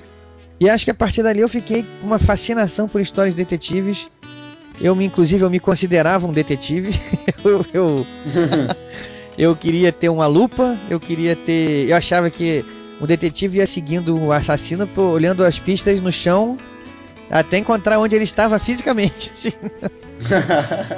E assim, da cena do assassinato até o lugar onde ele estava, a lupa ia resolver tudo, porque eu ia encontrar pistas pequenininhas que ia mostrar o caminho que ele fez. Ia chegar até ele aqui, ah, terminou, é você então, aqui na minha frente. Olha, agora dois registros aqui só para complementar o que você está falando. Em primeiro lugar, a série Vagalume, ela continua. Muita gente acha que é uma série apenas uma série antiga, mítica, que já teve seu tempo, mas não é verdade, é uma série que continua aí ativa, os livros continuam vendendo. Esse livro, o próprio Caravelho do Diabo é um livro ainda muito adotado em salas de aula. Ah, e uma outra coisa interessante que a Lúcia Machado de Almeida ela escreveu esse livro. Eu, eu não sei se, é, se esse foi um dos primeiros livros dela, eu, eu não sei de, de juvenis, né, que, que eu digo, né? eu acho que ela também, não sei se ela publicava livros adultos, mas ela tem outros livros na série Vagalume. E esse livro ela escreveu, se eu não me engano, ela já tinha uns 70 anos. Caramba, olha. Por aí. Ela foi publicada assim, e ela morreu tem pouco tempo, ela morreu com quase 100 anos. Ela morreu acho que com 95 anos em 2000 e alguma coisa, né? Então, quer dizer, ela já era uma senhora quando ela publicou esse livro, que eu acho que foi o maior sucesso da história dela. Eu quero dizer com isso, às vezes eu vejo pessoas de 40 anos dizendo, ah, já estou velho, ah, já tive chance, entendeu? Quando na verdade você pode começar uma carreira de sucesso muito mais, com muito mais idade do que isso, né? É, tá aí o exemplo jovens, dela, né? Com uma, o discurso derrotista, de dizer, eu, eu, vejo pessoas de 40 anos achando que a vida já acabou. A vida profissional, né, que eu quero dizer, né? E eu acho isso uma coisa absurda. Não tem cabimento um negócio desse. Só para ilustrar aqui, esse livro até agora tem mais de 26 edições. É. Nossa. Né? Caramba. Isso é um indicativo evidente do sucesso. São edições altas coleção Vagalume tem edições altas. Você, você tem algum livro publicado nessa coleção, Mata? Eu tenho Morte no Colégio. Morte no Colégio, que eu, por acaso, eu li recentemente. Exatamente. É. Você, e você continua falando comigo, né? Cada vez mais. eu não caí no seu conceito. Isso é legal, poxa. Você é meu amigo, não, né? Pois é, eu, eu, cada vez mais, ouvindo, lendo esses teus livros aí, a amizade só, só, só aprofunda. Você é um cavalheiro, né? Gentil.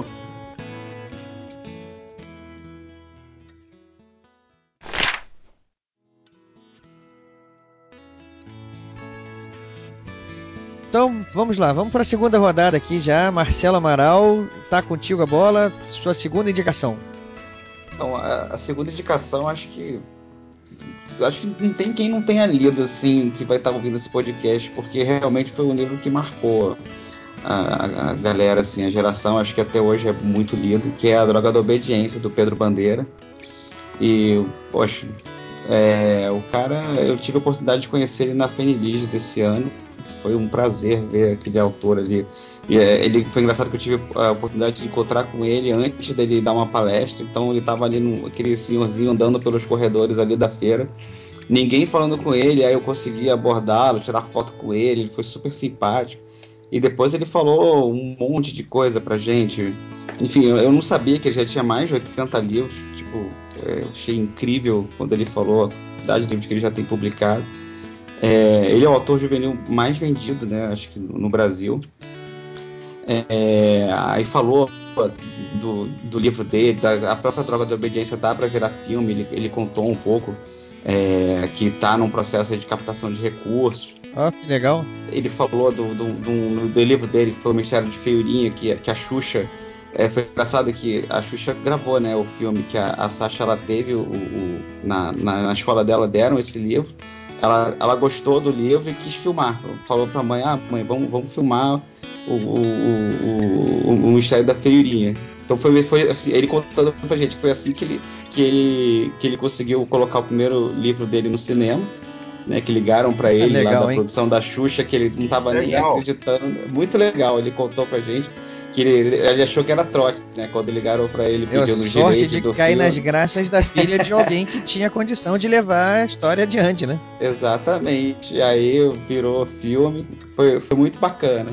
E, e foi muito legal também porque ele autografou pra mim. Eu, eu, eu, eu já tinha lido A Droga de da Obediência quando eu era moleque, assim. Mas assim, perdi aqueles livros que se perdem, né, com o tempo. E aí eu comprei de novo a edição nova, que foi relançada, eu acho que há pouco tempo. E ele autografou pra mim. E é engraçado que o autógrafo dele é um barato, né? Ele faz, o- ele desenha uma bandeira e escreve Pedro dentro. É, Legal, é legal. mu- é muito legal. E, É muito bacana, é verdade. não, ele é simpático demais, assim. Nossa, foi, foi muito legal. Enfim, quem não conhece a história, é, conta a história do, do grupo de, de, de jovens né, na escola, que são os caras, né? É, caras com K. E, e aí são cinco, são cinco jovens, né? O Miguel, que é o líder, o Calu, que ele é meio que um ator, assim, ele faz uns disfarces. Tem o Crânio, que é, que o nome diz, é- ele é mega inteligente, né? Tem a Magri, que ela é a única menina do grupo, ela é meio atleta, assim, espertinha também. E tem o garoto que, que, que na verdade, conduz o, o- a- você a conhecer a história, que é o Chumbinho, né? Que é o mais novo.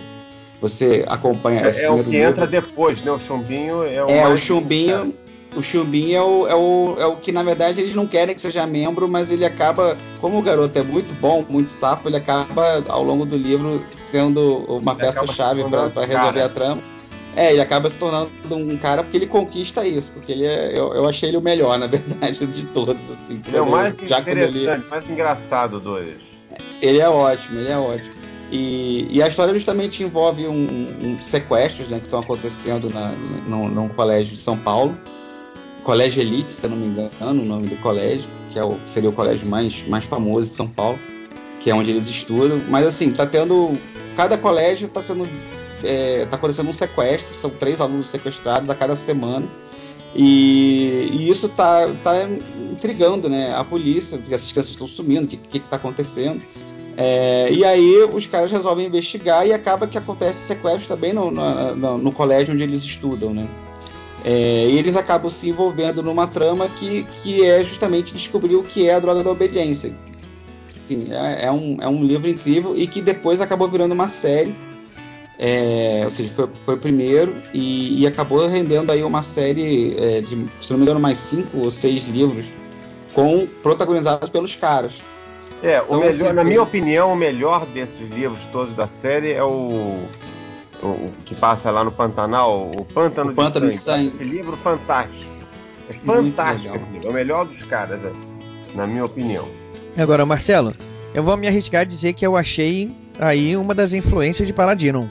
Olha, foi, foi bastante, assim, cara, eu, na verdade, eu gosto muito dessas histórias que os jovens, eles eles têm que resolver o problema, entendeu? Eles, eles chamam para si o, o problema e cada um tem uma característica legal, tem uma personalidade bem definida e, e cada um contribui para resolver o Você mistério. gostava, gostava dos batutinhas? Batutinhas, pô, os Goonies. Os Goonies, Cara, o- o- é. Os Ah, os Goonies é Goonies, era totalmente os caras, né, cara? Tipo, é- é- é- você vê que são grupos parecidos, né? Mas enfim, fica a dica aí. Eu acho que é, não só esse livro do, do- da droga de obediência, mas como a obra toda do, do- do Pedro Bandeira, acho que tem que ser conhecida por, por todo mundo. aí. É, vamos lá, então tá aí, fica a segunda dica do Marcelo Amaral. É, a Droga da Obediência de Pedro Bandeira. Uma dica que nossos ouvintes têm que comprar amanhã, né? É. Tem. então, Comprá-lo aí. comprá-lo aí amanhã. Falosemos, amanhã que eu já, eu já ostei. Comprá-losemos. É. Então, Mata, vamos para sua segunda indicação. Eu acho que é um clássico da ficção juvenil. Muita gente leu também da ficção policial brasileira juvenil, que é um livro ainda mais antigo que a série da Inspetora, que é O Gênio do Crime, que é um livro escrito pelo escritor João Carlos Marinho. Tá- ainda está por aí, o escritor tá, tá bem, tá, tá moço ainda e, e produzindo. Ele publicou esse livro no final da década de 60, ele saiu em 69. E, e ele e é uma coisa impressionante nesse livro, eu reli ele tem uns anos. E é, é impressionante como ele ainda tem apelo, né? Como se passou tanto tempo e no entanto a história ela é perfeitamente não ficou datada, né? Porque tem alguns livros que ficam datados. Esse não ficou, embora ele tenha algumas, alguns elementos, entre aspas, datados, certas coisas que adolescentes não fariam hoje em dia, mesmo assim isso não tem a menor importância porque isso não interfere na veracidade e na, na fluência da, da história. A história é, é- é- é muito interessante porque é um grupo de amigos né, que colecionam figurinhas e eles são é, é, abordados pelo, pelo dono da fábrica de figurinhas. Ele denuncia que as figurinhas estão sendo falsificadas que a, fábrica vai, é capaz de ir à falência para, por conta dessa falsificação de figurinhas. Então eles são incumbidos de descobrir quem está falsificando as figurinhas, né? Está colocando as figurinhas piratas, né, digamos assim, no mercado negro. E o garoto até comprando, né? Porque elas estão sendo em circulação e eles começam a investigar. Mas foi uma história que me marcou bastante, tanto assim que anos mais tarde, quando eu comecei a escrever literatura juvenil, foi um dos primeiros livros da minha adolescência que eu reli. Né? Eu acho que todo garoto, principalmente o garoto, o menino, ele se identifica um pouco com aqueles personagens e com a, e com a- e com a maneira como eles lidam uns com os outros, com aquele fato deles, deles colecionarem figurinhas. É Cara, uma até eu que não enxergo colecionava figurinha. É, eu colecionava figurinha. Eu tô, não, por causa que é engraçado, né? Eu- hoje em dia eu não sei porque eu colecionava figurinha, mas eu queria estar no meio, entendeu? Tipo, eu, quando chegava no negócio do álbum, meu amigo falava, não, você tem tal figurinha, e essa figurinha aqui você tem repetida, então não sei o que, e organizava minhas figurinhas, eu sabia tudo que eu tinha, e eu, eu, não, eu não- pensando agora, eu não consigo saber qual que era a graça, na verdade. Mas o, o bom é que eu me divertia, né? Isso se chama integração. Não, e Não, até mas hoje é a bem garotada continua colecionando figurinhas, um negócio que não sai de moda. De jeito nenhum. Com- Pode ter iPad, internet, jogos eletrônicos, figurinha. E a garotada continua comprando avidamente. Uma, uma coisa que faz falta é o Tazo, né? Eu comprei um pacote de chips esses dias, fiquei triste, não tinha Tazo. Mas de fato, de fato. Eu colecionei todas as gerações de Tazos que foram lançadas. Olha, eu tinha muito, tinha muito. Bom, então tá aí a segunda dica do Mata também. Ô Lucas, você tá ficando pra trás, porque eu reparei aqui até agora o seguinte. Segunda dica do Mata, ele já até agora tem dois livros da literatura brasileira. As duas dicas do Marcelo Amaral até agora, literatura brasileira. Não, não. A minha primeira foi estrangeira.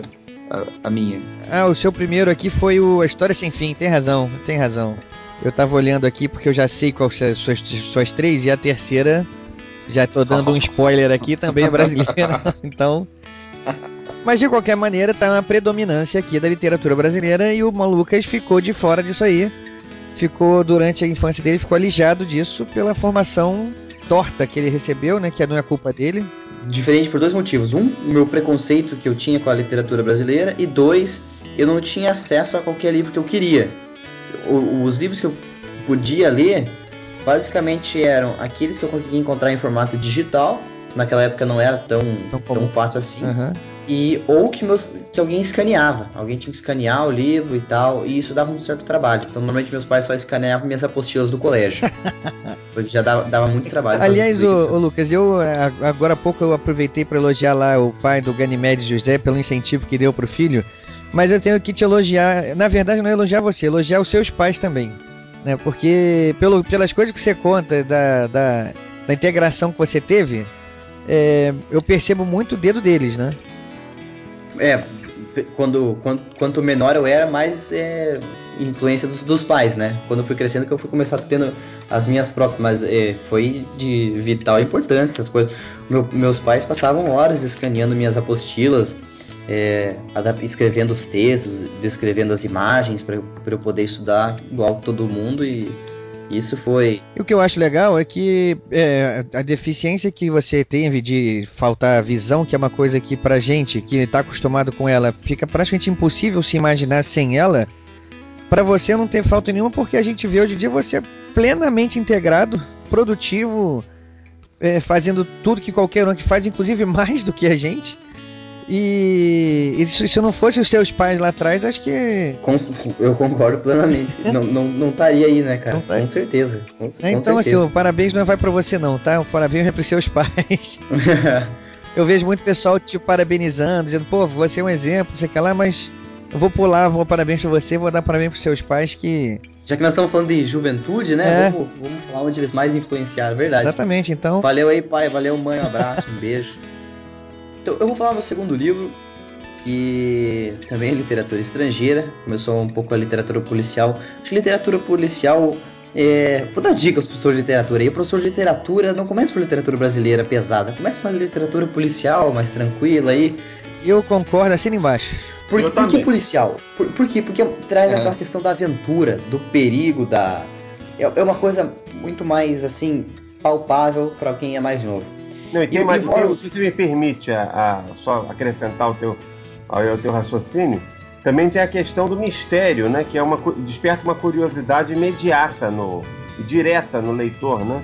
Isso, como é que essa situação aconteceu, quem matou, quem é que roubou, como é que foi esse roubo, né? Esse mistério move a curiosidade, né? Esse mistério move a criança a buscar aquela explicação, né?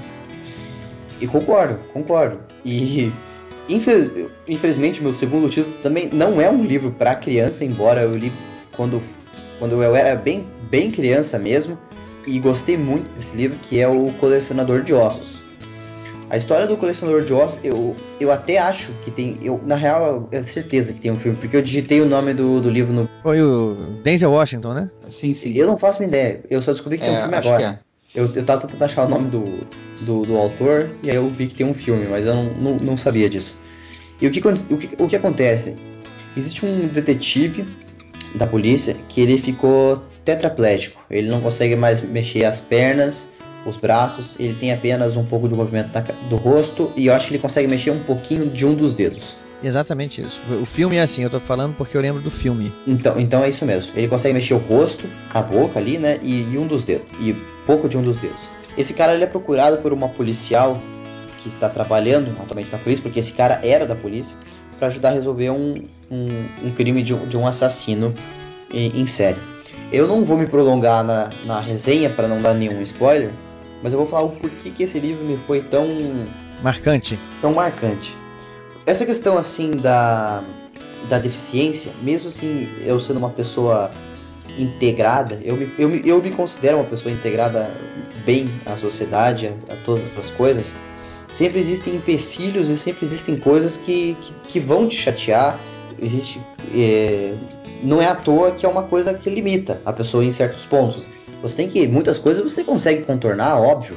Mas existem pontos que. é, embora não, são, não sejam muitos, às vezes existem pontos importantes que são limitadores.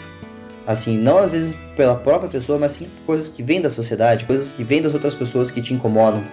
por exemplo, a é, às vezes a, a falta de conhecimento das pessoas de como lidar com alguém que não enxerga e tal, às vezes a, a percepção das pessoas ao redor do mundo e às vezes pensar que uma pessoa que não enxerga, uma pessoa que seja tetraplégica, uma, qualquer desse tipo de eh, não faça nada na vida, não, não pode ser uma pessoa intelectual, não pode ser uma pessoa que gosta de literatura, que a concepção às vezes de muita gente no mundo hoje em dia é que as pessoas que não enxergam ficam são pessoas que trabalham em câmaras escuras de, de revelação de foto é pessoa que, que só pode trabalhar em telemarketing, é pessoa que fica em casa ouvindo rádio. Então, existe umas concepções muito. E esse tipo de coisa que, na minha opinião, que é uma das coisas limitadoras, porque frustra. E nesse livro, o cara traz um, um, um personagem totalmente amargurado com a vida. E, e eu me identificava com aquele cara por causa que era minha, minha época de adolescência. E era, eu me sentia amargurado com muitas coisas e com outras coisas. E, porque eu queria fazer essas coisas e não podia, ou não, não conseguia. E, e, o personagem ele era muito assim, ele falava que queria fazer tal coisa e eu me identificava com ele e eu me respaldava nele para achar que estava certo, porque ele era adulto. Ele era adulto, então ele também falava assim: eu, sou, eu tô pensando que nem um adulto pensava na época. Eu tenho o direito de reclamar, porque esse cara aqui também está reclamando. E eu acho que eu fui passando uma evolução junto com esse personagem ao, ao, longo do livro. Foi marcante então, né? Foi... Foi... muito, por causa que ele parava de reclamar e tentava olhar o, o lado positivo das coisas ou tentar encarar o, os, os, problemas. Mas sem perder o sarcasmo e a ironia de, dele, porque ele é muito sarcástico e irônico. E, e, minha mãe dizia que eu era sarcástico e irônico, embora na época eu não, não tinha consciência plena do que, que isso significava. Mas foi uma evolução muito grande, porque eu, eu comecei a observar as coisas de uma maneira diferente graças a esse personagem. Porque você nota que ele está querendo, ele está tentando arranjar soluções para o problema dele, porque ele começa, ele volta a ser detetive, ele volta a ser uma pessoa útil, ele volta a ser uma pessoa ativa. E para mim, isso, aquilo na época foi sensacional, assim. Talvez eu não tenha compreendido na totalidade do, do livro, mas essa questão que eu falava assim, eu era uma criança que estava pegando um respaldo de um adulto do, do livro, embora seja um personagem, que tinha também uma deficiência, embora não fosse a mesma, mas é, meio que te coloca num, num, contexto semelhante. E aquela evolução do personagem, aquele caminho do personagem até o final da, da história, eu acompanhava aquilo porque eu concordava muito com as ideias do personagem. Eu concordava, ah, isso aqui é uma droga mesmo, mas dá pra fazer, então vamos lá. E foi, foi muito bom. Esse livro, eu sei que não é, não é juvenil, mas é o, o que marcou minha, minha infância, por assim dizer. Não, mas eu tô. Assim, você, você justificou plenamente o porquê de estar citando ele, e eu tô impressionado assim de ver como é que a literatura tem poder, né? Tem, com certeza. Pelo visto, assim, ele te ajudou a, a ultrapassar um período, não sei quanto, e, e, não só você, imagina quantos outros livros fizeram isso por quantas outras pessoas, né? Só a literatura proporciona isso. Pois é. Esse grau de, de, de reflexão, de imersão, né? na própria vida a partir da ficção também, da, você, você observar também o entorno, o mundo à sua volta. Isso é uma coisa, um poder que, eu, que a literatura tem. Eu acho que isso aí é bem o que o Lucas estuda, esse episódio que o Lucas contou mostra bem o seguinte, que a gente aprende muito com as nossas experiências, mas a gente tem que aprender também a aprender com as experiências dos outros que, que a gente tem acesso porque a vida é uma só, ela é curta e a gente não consegue passar por todas as experiências, né? Então a experiência da pessoa ao lado pode servir pra gente também, né? Lógico, e a literatura mostra isso com muita intensidade, né? Bom, é, Lucas, você então falou aí do seu segundo livro, Colecionador de Ossos, justificado plenamente por que você está citando aí no programa. Tem mais alguma coisa para fechar aí ou? Vamos pro seu, sua segunda indicação. Meu segundo livro como eu disse, também mais uma, mais uma dica de literatura brasileira. É, vou fazer que nem o Mata fez, eu vou indicar uma série que foi O Sítio do Pica-Pau Amarelo de Monteiro Lobato. Tem que explicar quem é Monteiro Lobato que é o Sítio do Pica-Pau Amarelo, que ninguém nunca ouviu falar. Porque vamos lá então. vamos lá então. Vou explicar até porque é o seguinte, até é até oportuno falar disso, porque ultimamente o Monteiro Lobato veio muito à tona, né? Mas uma, uma discussão que eu não imaginava quando eu era pequeno. Que é, é sobre o tema racista que está embutido nas obras dele. Ah. Hoje em dia muito se fala que, que Monteiro Lobato era uma pessoa racista e que esse racismo ficou transparente na, na- na- nas obras dele, no, no, no, Monte, no, no Sítio Pica-Pau Amarelo tá lá, em várias passagens ele tem citações à raça negra de uma maneira é, humilhante, assim, meio jocosa, meio estereotipante, assim, né? Ele estereotipa um pouco as coisas. E hoje em dia isso tem, muito, tem sido muito comentado, né? Teve o lance do Ministério da Educação que queria é, não é censurar o livro, mas queria tipo botar uma tarja nele para avisar alguma coisa do tipo, notas de rodapé para avisar sobre o racismo. O que acontece é o seguinte: se ele era racista ou não, pode ser até que tenha sido. Eu não sei, não conheço exatamente a vida dele. Eu li a obra dele há muitos anos e de fato esse, essa, essas, esses detalhes me saltaram tanto aos olhos, talvez que eu não tivesse. Ele tivesse passado meio batido, que os personagens dele são carismáticos, todos E a gente não tinha crítica né, do que ele estava falando, né? A gente estava lendo ali buscando a história, a aventura, e não as entrelinhas que, que aonde o pessoal descobriu o racismo, na nossa mente de criança, não era uma coisa evidente. Não tinha. Agora, tem uma coisa que eu não vi ninguém falar até agora, que é o seguinte. Sociedade brasileira, naquela época, nós estamos falando isso aí nos anos 30, quando essa série foi escrita, anos, anos 40, anos 20. Sociedade brasileira de pele branca era uma sociedade racista. É, contextualizando a história, né? É, era o contexto. Pois é. A gente O contexto é esse. Ele está ele tá carregando uma cruz que era de toda a sociedade. O racismo ainda existe hoje, é uma coisa mais disfarçada. Então, Ele é menor hoje em dia, mas ele ainda existe. Mas naquela época ele era a regra. Então era uma, era uma, na verdade, isso não, não, não deveria causar espanto, porque a sociedade, a sociedade branca eh, brasileira, como a sociedade branca na maioria dos países onde existem, onde existe miscigenação, ela era eh, declaradamente fascista. Havia, por exemplo, eu estava lendo a biografia do Paulo Coelho, escrita pelo Fernando Moraes, o, Raul Seixas ele começou a fazer sucesso numa época que ele foi se apresentar num clube em Salvador, nos anos 70, isso, 70, não foi nos anos 30, não, anos 70. Foi se apresentar num clube em Salvador onde negro não entrava, nem como funcionário. Olha aí. então, que, então ele, ele fazia parte de uma banda onde só tinha um branco, então eles puderam se apresentar nesse clube, que era o clube de maior prestígio em Salvador, ou um dos, dos clubes, um, um dos tinha mais prestígio. Então, na verdade, essa questão do Monteiro Lobato ser racista ou não, é, é até provável que ele tenha sido, mas ele não era diferente da maioria dos. É, é, é isso mesmo. não- ele não pode carregar o erro Da sociedade da época, né? como se estivesse julgando ele só. Não... Porque a gente, a gente só começou a discutir racismo no Brasil muito recentemente. Deve ter uns 20, 25 anos, talvez, que isso começou a se falar com mais ênfase. Até então, esse era um assunto que nem era discutido. Revendo, revendo a- as acusações, assim, a- os, a- as- os momentos em que dizem que ele é racista, é, não vamos também não, não vamos também amenizar, botar panos quentes, não. São comentários que são assim, é realmente se escrever, alguém escrevesse isso hoje em dia pegaria mais mal do que ele escreveu naquela época. Mas foram comentários assim do tipo, tipo, eu, eu não me lembro exatamente, mas assim, era uma coisa que ia chegar, algum perigo que estava se aproximando e falava o seguinte: nem a tia Anastácia, que tem carne preta, vai conseguir escapar. Ou seja, ele ele simplesmente comentou sobre a cor da tia Anastácia, mas ele não falou se isso era bom ou ruim para ela. É. Né?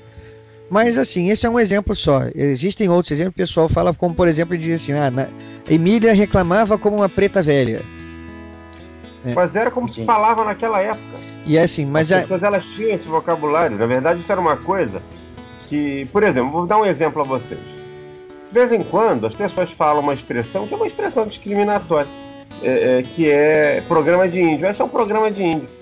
Isso, é uma, isso é, uma, é, uma, é uma expressão pejorativa. Agora, a pessoa que fala isso, ela é automaticamente anti-índio ou, ela, ou é um vício de linguagem? É, pro- muito mais também. provavelmente É. ser, um, ser um vício de linguagem do que ser o. do que ser o preconceito de fato, ali, literal, né? Porque. E, e, por exemplo, outra, que é, me- é, é comum até hoje, quando alguém chega pra mim e fala assim, e aí, meu nego velho? Por que, que É. isso, isso Por que, que isso vai caracterizar algo. Algum preconceito ou alguma. Pelo Isso contrário, não caracteriza, eu não. até entendo isso como um contexto de, de camaradagem, né? Com certeza. então, é, isso mesmo, eu tô pegando. um- Você chegar pra alguém e falar, ei, meu nego velho, quer dizer que você tá falando que o cara é muito camarada seu, e agora? É, pois é. E Esse você assim, ah, pode- não, quer dizer que a gente tá falando que os brancos não são mais tão camaradas que nem os negros? Acho que não dá pra você fazer uma, uma afirmação disso baseada só numa. A questão é, a seguinte: a, a- a discussão do racismo ela é muito importante. Ela tem que ser discutida porque realmente existe ainda de forma forte preconceito racial na sociedade brasileira.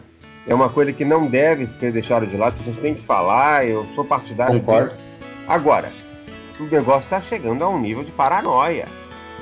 Menos, né? Calma. Eu, Eu acho que a gente tem que se focar no que está no presente. presente, não no que foi dito no passado, né? Pois é, o que foi dito no passado, é assim, eu acho que a a pior sugestão que podem fazer a respeito do caso do Monteiro Lobato é, o é a revisão da obra dele e a supressão das expressões é, racistas. Pelo contrário, um bom mediador de leitura pega esses livros e separa esses trechos e, e aí ele pode aproveitar isso para falar sobre racismo com a, com a turma. Faz uma discussão em classe sobre faz isso. uma discussão para mostrar como era aquela época, para mostrar porque a história do, da- do racismo, co- como é que surgiu, como era naquele tempo, a, a ponto de um livro que tem esse tipo de expressão pudesse ser publicado sem nenhum problema e como essas coisas seriam difíceis.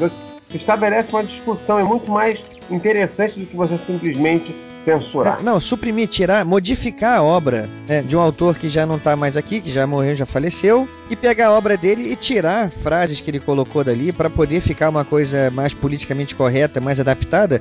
Isso é um absurdo, assim, inacreditável de alguém sugerir uma falta coisa de dessa. respeito por um escritor, por um homem brilhante. Ele- a, a obra dele é uma celebração da- do folclore, da brasilidade, da cultura. Da, da- da- ele inaugurou uma forma de se fazer literatura no Brasil. E mais do que isso, Monteiro Lobato foi um dos grandes responsáveis pela expansão do nosso sistema editorial. Ele foi um dos nossos primeiros editores de fato, assim, empreendedores. Vocês sabiam que o Brasil, por exemplo, na- na- no início do século XX, tinha, a maior, maior parte da população era analfabeta. E nós tínhamos pouquíssimas escolas no Brasil. Era- eram tão poucas escolas, havia tão poucos leitores naquela época, que era mais negócio importar os livros de Portugal. Os livros que eram lidos no Brasil, eles vinham todos de Portugal. A maior parte de livros que eram escolares, ele mudou isso, porque ele fundou a- a- a- a editora, aquela companhia editora nacional, e, e começou com os livros dele. Ele, ele- mudou muito do que as editoras são hoje, devem a esse movimento dele. Até essa divulgação escolar, livros adotados em salas de aula, que ele, essa coisa que as editoras têm do livro do professor, que levam primeiro na, na- na sala de aula para mostrar aos professores, depois os professores adotam os livros. Isso tudo quem começou aqui no Brasil foi ele. Ele mandava fazer uma, tira uma primeira tiragem de livros do professor e as escolas, as escolas adotavam e aí ele imprimia mais. Promoveu uma revolução editorial no Brasil, não foi só uma revolução na literatura, né? Deveria ser julgado por isso também, né? Não só agora sobre a faceta racista da obra dele, mas ele também tem deixou um legado muito positivo também, né, para a literatura. criou um imaginário brasileiro na literatura infanto-juvenil, aquela coisa mais da profunda, daquele Brasil mais profundo da terra, aquele Brasil rural, meio assim arcaico no, no melhor sentido, e imaginativo, com elementos do nosso folclore, da nossa, do nosso clima, da nossa cultura, entendeu? O, o boneco lá, o Visconde, Sabogosa. é, de sabugo de milho, que era um brinquedo muito comum na roça naquela época. É uma coisa muito brasileira aquilo, entendeu? E, e todas as influências filosóficas, a, a Emília, por exemplo, que era o porta-desaforo dele, ela era uma espécie de, sei lá, ela tinha um pensamento filosófico, era uma coisa meio Nietzsche, um negócio assim meio... Olha aí. Mas era. Ele, ele trouxe ainda o melhor, a- a- o melhor conhecimento para a, a- a literatura. Então isso é uma injustiça muito grande. Você chegar de repente e querer banir, apagar a obra, como, te- como houve uma época, uns malucos lá na Bahia que queriam, uma- uns políticos malucos que queriam acabar com o Pelourinho, porque eles viam naquilo um símbolo do carlismo, do Antônio Carlos Magalhães. Vão acabar com isso. Isso é aquela história, é aquela história que o pessoal conta de que o marido pegou a mulher dele traindo ele no sofá da sala. E aí, para evitar que voltasse a acontecer, ele vai e tira o sofá da sala. Essas coisas me deixam tão revoltado, quando Monteiro Lobato me deixam tão revoltado, que é uma injustiça. O cara não tá nem aí para se defender. Entendeu? Agora, tem elementos racistas na obra, você lendo por uma leitura de hoje? Tem. Agora, é aquilo que eu estava dizendo antes. Ele pode, ele, eu não duvido que ele fosse racista. Não estou dizendo que ele era ou que ele não era, não sei. Mas não duvido nada. Porque a maioria dos brancos naquela época era racista. Ele era um homem da época dele. Então tá aí minha segunda dica. É, eu não tenho a, série Sítio Pica-Pau Amarelo é uma série muito extensa. Né? É, nos, nos entregou personagens fantásticos como a Emília, que o nosso querido Marta aqui agora acabou de comparar a Nietzsche.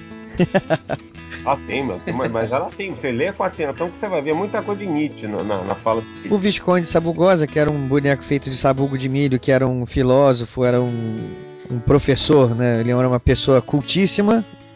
A Dona Benta, a Tia Anastácia, Pedrinho Narizinho. Né? Muito bom, eu não vou citar todo mundo, nem dá pra citar porque é grande, mas o, todo o contato com o folclore brasileiro também estaria. Tinha Mula Sem Cabeça, tinha a Cuca, tinha o Saci, né? tinha uma série de, de personagens da roça né? que, que a gente vai conhecendo, né? o interior do Brasil, porque a gente que morava na litoral aqui, né? nas capitais, tem muito contato com as coisas do interior do Brasil por meio da obra dele. Né? Então é isso aí, fica a dica do Monteiro Lobato. De uns tempos para cá se tornou uma polêmica, é Monteiro Lobato. Então, o que só reforça a dica, leiam, julguem vocês mesmos e, acima de tudo, curtam a viagem que ele vai proporcionar né, com as histórias que acontecem dentro do encantado sítio do Pica-Pau Amarelo.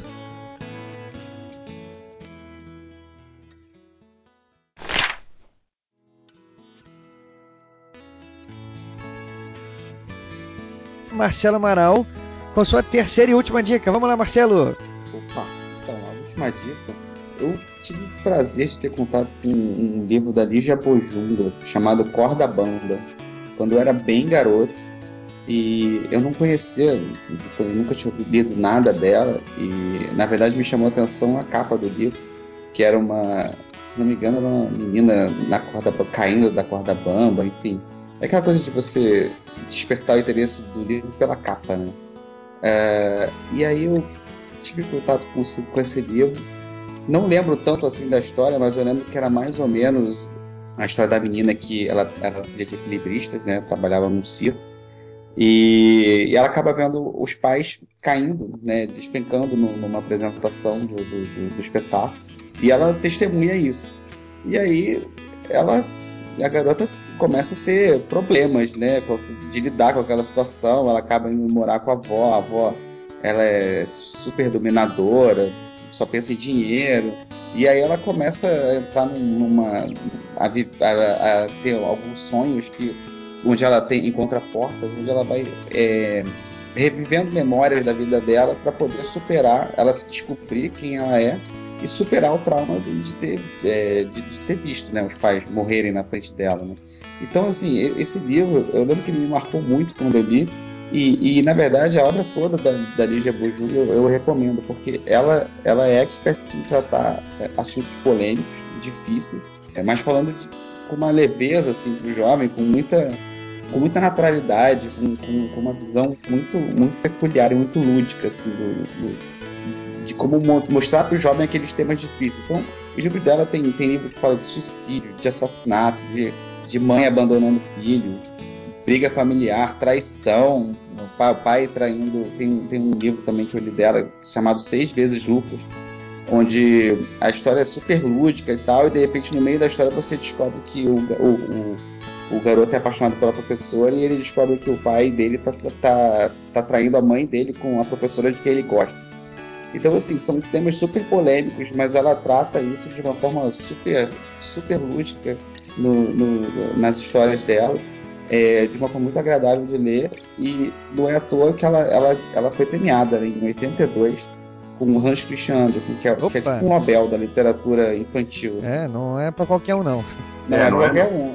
É ela, a, a, só ela e a Ana Maria Brachado, brasileiros, assim, né? A Ana Maria Brachado foi em 2000, a Lígia Bujung em 82, é, pela obra toda dela. Então, assim, fica a recomendação para conhecer, para conhecer. Quando você fala em Lígia Bujung, a primeira coisa que me vem à cabeça é a Bolsa Amarela. Será que isso é. A Bolsa Amarela. A mim vem hoje colega. Aí tá vendo? Todo mundo aqui teve contato com algum livro da Lígia Bojunga, menos a da Ellie que tinha lá o. Menos.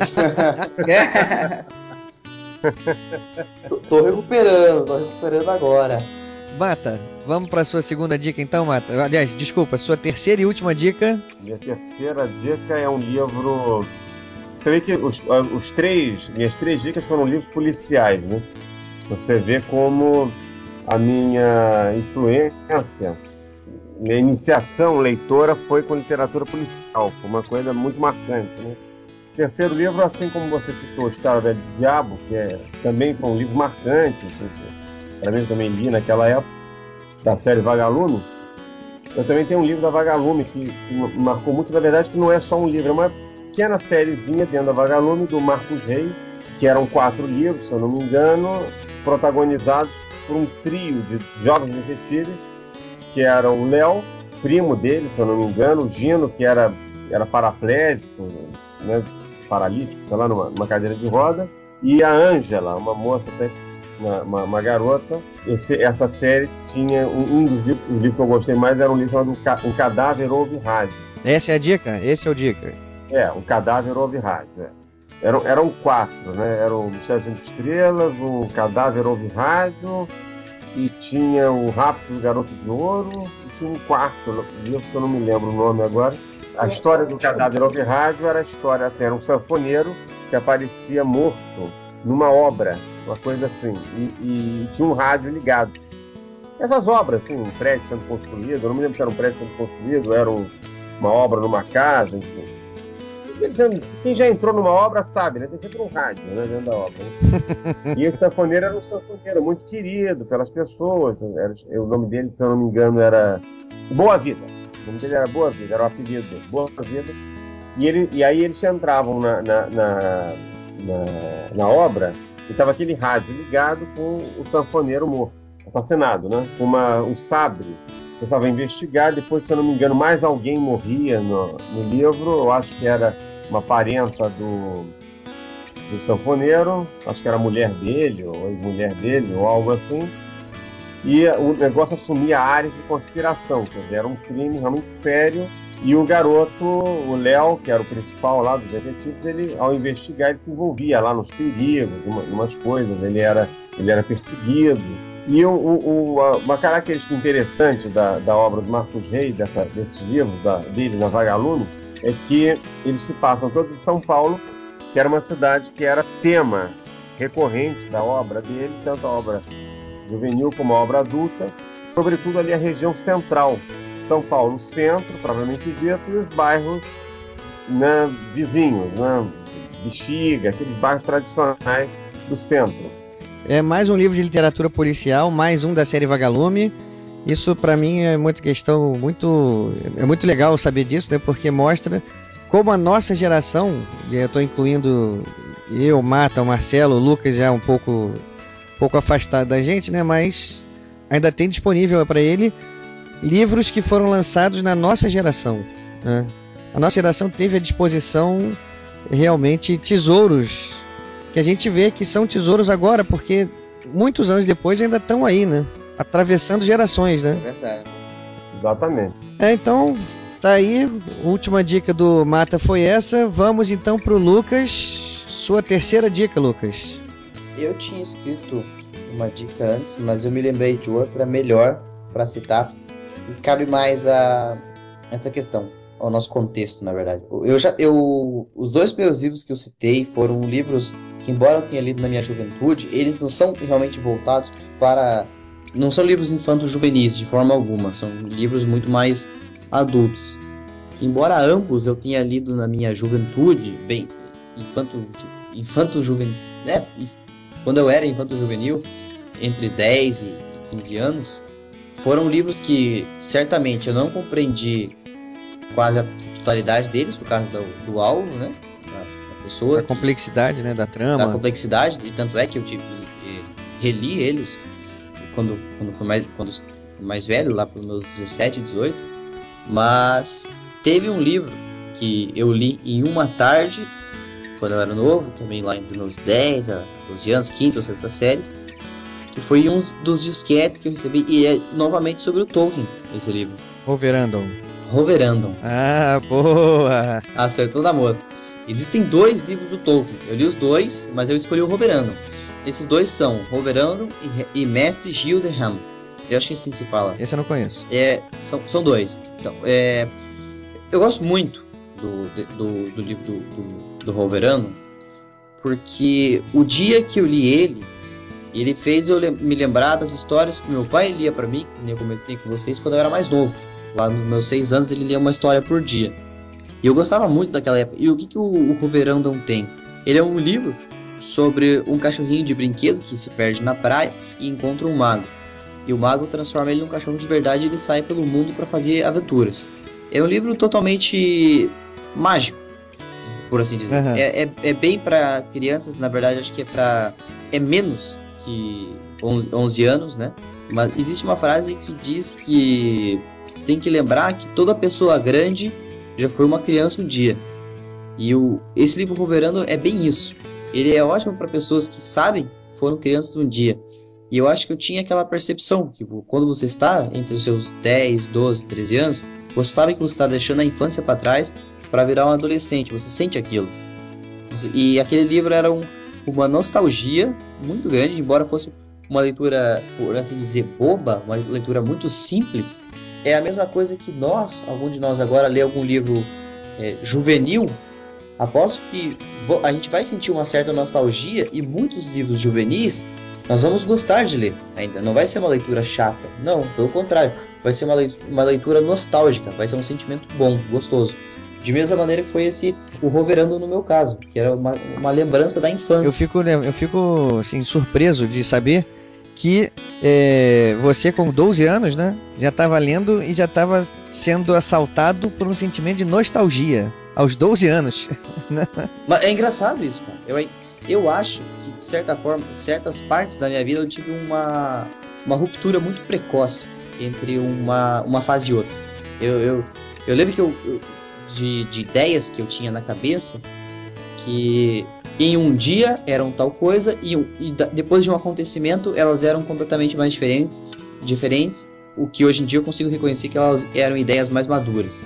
Muita gente assim, por histórias que você escuta, você consegue perceber que as pessoas vão amadurecendo certas ideias. Elas pegam uma ideia, hoje vê uma, um exemplo, uma ideia, um acontecimento, começa, é, pode ser que isso esteja certo. Eu, eu nunca fui de tons de cinza. Eu, eu sempre eu sempre falo assim, eu acredito nisso e nisso. E aí minha mãe perguntava, e nisso? Nisso eu não tenho opinião. Eu falava assim, eu, eu, eu não discutia do que eu não sabia e me posicionava até demais, eu acredito. É uma, mas é uma boa atitude, né? Principalmente para criança. Não, é, é, é, uma, é, é, uma boa atitude, é uma boa atitude. É, mas você concorda comigo que, que, gera umas certas rupturas no caso. Que se você tem uma... Eu, eu acho que eu conseguia separar muito essa coisa da, da infância de quando saí da infância para uma outra de uma outra outra fase, né? Uma outra fase, isso. Fugiu a palavra. E essa questão do Wolverine, eu gostei muito. Era, eu sentia eu, eu, eu, lembro que eu li ele em uma tarde, sentei li numa uma tarde só. Porque uma das coisas também fez me lembrar, o, o Tolkien, que ele tinha o costume de fazer com os filhos deles muitas brincadeiras envolvendo literatura. Na época do Natal, ele trocava cartas com os filhos dele, como se ele fosse os elfos que preparassem os, preparavam os presentes para o Papai Noel. Olha que legal, eu não sabia dessa faceta. Não. É, cara, e ele mandava essas cartas pro filho dele, como se as cartas estivessem vindo do, do, Polo Norte. E os filhos deles respondiam. É como se os filhos deles se comunicavam com os elfos do Polo Norte, sabe? Uhum. E o, os elfos comentavam sobre, sobre os presentes, a montagem e tal. Então, é como se aquelas, ah, os filhos do Tolkien tivessem sido naquela, naquela envoltos por uma certa magia, sabe, que o, que o pai deles criava. E, e ler esse Roverandom era era como você estar tá num, mundo assim também. Era, era foi muito legal aquela leitura. Aquela tarde eu não depois que a gente começou a falar e vocês falaram de de, de questão da de livros assim que ficavam marcando a infância, mas assim por mais que por questões lúdicas, por questões assim e como eu peguei os outros dois livros, assim, por mais questões assim. Um foi mais uma evolução assim, de personagem, né? Que no meu caso foi o Colecionador de Ossos. O Senhor dos Anéis foi aquele negócio que me fez apaixonar pela leitura. O Senhor dos Anéis pode até ser considerado uma literatura infanto-juvenil também. Eu acho que não é demérito pra ele também. Eu acho que é, é difícil classificar, mas ele pode ser classificado dentro de uma gama muito grande de gêneros. Lá fora é, é, é literatura juvenil, nos Estados Unidos eles, eles adotam em escola o Senhor dos Anéis. É, tá vendo? Seria diferente aqui no Brasil ter Senhor dos Anéis na escola, tá vendo? Não, mas eu, eu, eu acho que é isso aí, cara. Eu acho que Então você estava dizendo, você tava dizendo que você foi reavaliou né, a sua escolha quando escutou a gente falando, né? Sim. E aí lembrou do Roverando, lembrou daquela tarde que você sentou pra para se, se relacionar com a história e ela a história pelo visto marcou mesmo, né? é difícil você escolher um livro, sabe? Porque t- a gente começou com- no início da conversa, falou, vamos, cada um faz sua lista. Fui lá e tentei puxar da memória, mas é, à medida que a gente tem essa conversa, a gente- to- todo mundo aqui pula vários livros na, na cabeça. É muito, muito legal isso. É, a gente a gente já fez outros livros dessa, outros podcasts dessa série de listas.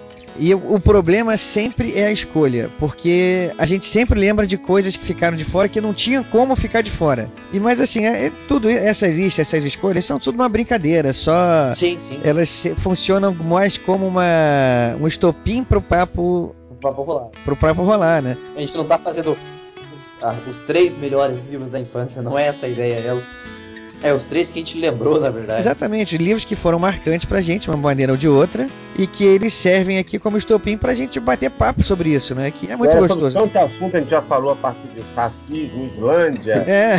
É verdade. Pois é, tá vendo como é que como é que funciona a coisa? E no fundo, no fundo, esse é o motivo do podcast, né? Que esse é o motivo da literatura também, ensejar esse debate aqui, né? Trazer esse debate à tona e mostrar o poder que a literatura tem de apresentar pra gente emoções, sensações que ficam tatuadas na nossa memória de uma maneira tão forte que às vezes se confunde até com as nossas próprias lembranças, né? Você às vezes fica naquela dúvida, eu vi isso num filme, eu li isso num livro, ou eu vivi isso, né? Será foi comigo, né? É pior que é verdade. Isso tem um poder de. É um poder muito grande de, de sensações, né? Então, o o objetivo é justamente esse, é a gente brincar com as nossas memórias aqui, a gente lembrar o que foi marcante e mostrar para os outros e de alguma maneira assim, o que é muito, muito engraçado é que quando a gente faz programa desse tipo, depois a gente recebe mensagem do pessoal dizendo que vai ter que comprar amanhã.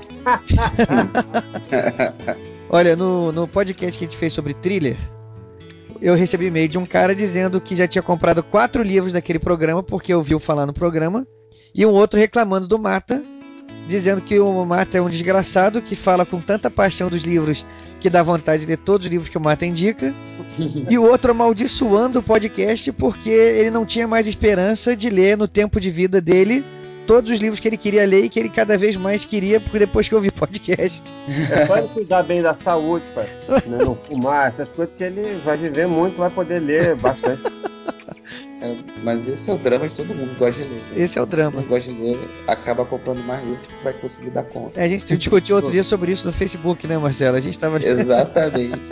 Não tem lugar pra guardar livro. Compra livro que já tem. Eu, eu- eu não compro mais livro até o final do ano. É, ô, grande coisa, né? Esses estão aqui na pilha, inclusive os contos da confraria, que eu ainda não consegui ler. Ah, não, pu- pula ele, não, não lê isso não, é. Eu gosto de você tanto gravando podcast com a gente, eu temo que isso não volte a acontecer depois que você lê. Vai ser o próximo que eu vou ler, eu vou começar pelo seu conto, do Marcos, do, do Newton. Mata, foi um grande prazer conhecer você. Eu acho que você, daqui pra frente, o relacionamento vai mudar, vai, vai se afastar. Não nada, você lê os meus livros e continua falando comigo. Bom, então vamos aproveitar o gancho aqui. Então vamos agora para o meu último livro. E mais uma vez um livro da literatura nacional. E eu, mais uma vez uma série. É, não é um livro específico, eu vou citar a série que, ti- que tinha o nome bem sugestivo de Para Gostar de Ler. Oba! Isso é fantástico! né? Era uma série sensacional. Ela tinha edições que só tinham contos, ela tinha edição que só tinha crônicas, ela tinha edição que só tinha poesias. Eu tentei ler as três. Ática é uma série, é a segunda série mais célebre da editora Ática depois da Vagalume. Depois da Vagalume. A editora Ática tá de parabéns, porque ter essas duas séries só já justificam a existência dela plenamente. Total. Agora, o, eu confesso o seguinte: o Para Gostar de Ler, a- os de poesia, eu tentei, mas eu, garoto, não, não me identifiquei muito, não, não, não soube ler poesia. Pulei esses, acabei ficando no de conto e de crônicas. E eu descobri ali. De crônicas são os melhores. Eu desco exatamente, eu descobri ali autores como Carlos Drummond de Andrade, Paulo Mendes Campos, Rubem Braga, Fernando Sabino, sei lá, vários outros aqui que eu não, não me vem à memória. Mas que depois eu fui procurar livros deles. Esses foram os mais célebres, da, os mais famosos, da, que celebrizaram mais dentro dessa série foram esses quatro. Pois é, o Fernando Sabino, depois eu li O Menino no Espelho, o Carlos Drummond de Andrade, depois eu acabei lendo livros de poesia do Carlos Drummond de Andrade. Ou seja, a gente foi a porta de entrada para todos esses autores, a nossa, né? Pra- pois é, e por causa dessa, dessa coleção, né? Essa coleção existe até hoje também? Existe. E é Existe muito hoje. vendida. É muito vendida até hoje. A editora Ática vende ainda bastante. E é uma série muito adotada em colégio. Escritores como Paulo Mendes Campos, Rubem Braga, Fernando Sabino, reunidos num único livro, você não tem mais. E escritores desse quilate, todos eles juntos, é difícil você conseguir coletâneas com essa com esse nível de qualidade, porque eu acho que mu- muitas vezes o que marca uma coletânea é irregularidade, né? Você tem excelentes autores ali, às vezes ao lado de outros que não foram tão felizes assim, mas quando você pega essa coleção, eu acho que o pior dali merece um jabuti. É, tem que perguntar pro jurado C, né? Tem que perguntar pro forma. C de novo, mais uma vez, Jurado porque C, ele ia preferir o Contos da Confraria que ninguém conhece, né? Mas enfim, é pessoal, bom gosto, sem dúvida. a dica é, é para gostar de ler. Essa série é sensacional. Eu me lembro muito bem, eu achei esse livro em casa. A minha mãe estava com ele lá no quarto dela. E eu, mexendo assim na pilha de livros ali, eu acabei achando esse e li. Eu nunca me esqueço, li- primeiro li conto que eu li. Eu, eu, eu não me se eu não me engano, foi do Carlos de Andrade. E era a história dele que ele tinha encontrado um ratinho em casa. E ele vai tentar, de alguma maneira, se livrar do ratinho e ele acaba comprando um veneno. E tempos depois ele encontra o, o cadáver do ratinho seco. Né? E ele reflete sobre aquilo, né? sobre aquela situação. Né? E eu fiquei tão encantado com aquilo, assim, caramba! É, adultos falando sobre ratinho que ele viu aqui no quarto. E aí eu, eu me toquei, mas peraí, mas eu consegui acompanhar a história. Deixa eu ler mais uma, né? E dali pra frente eu fui fisgado. São histórias curtas. São histórias, histórias bem curtas, né? Eram de crônicas. E dali pra frente eu fui fisgado, não larguei mais. E minha mãe acabou trazendo outro livro da série pra mim. E eu me tornei um fã, assim, sem, sem nada sem nada a reclamar dos livros, adorava.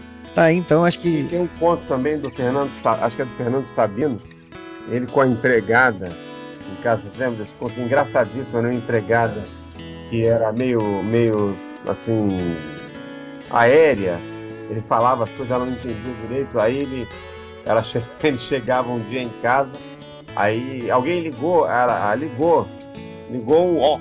Quem? O ó. Ó? É, o cara falou que se chamava ó. Aí era o Otto. Aí, por que, que você não anota os recados direito, não sei o quê? Mas como é que eu vou anotar os recados, seu Fernando? Pega um lápis aí. Aí ela, o que, que é um lápis aí? eu nunca me esqueci, olha quantos anos tem isso. Deve ter uns. Se eu entregar a idade com 25 anos aí, pelo menos. É, tá Eu vendo? li a crônica, ela não saiu da cabeça até hoje. Então era uma. Era brilhante realmente. Eles pegaram a, a, a, série, na verdade, selecionou autores de grande prestígio, de grande vulto, né? E os convidou para escrever crônicas para, para adolescentes, para, para jovens, né? para, ser, para serem lidas em salas de aula. Crônicas, assim, de para iniciação, né? Digamos assim. Para iniciação. Eu, eu tava vendo aqui no, tava vendo aqui no site da Ática, tem autor estrangeiro também. Ah, tem? Não é só. Tem, tem, tem William Shakespeare, tem Arthur Conan Doyle, Charles Dickens, Edgar Allan Poe, tem um ponto de um monte de gente. Nossa, até Edgar Allan Poe? Sim, não aqui no, no site, no site da Ática. O que eu ia falar agora, então, isso aí que você está falando agora só corrobora. Que eu achava o seguinte: o grande mérito dela, dessa série toda, é ter escolhido autores que são de uma qualidade indiscutível. Né? E então você, você pula de um conto para o outro e a qualidade se mantém. Né? A qualidade do conto, a qualidade da escrita, o interesse da história que tem lá. E você vê que pelo, pelo quilate dos autores estrangeiros que, que participam dela, que é, a coisa é de alto nível mesmo, né? E eu posso dizer o seguinte: os brasileiros que estão lá são o que existia de melhor para colocar na época mesmo, né? Eu acho que sim.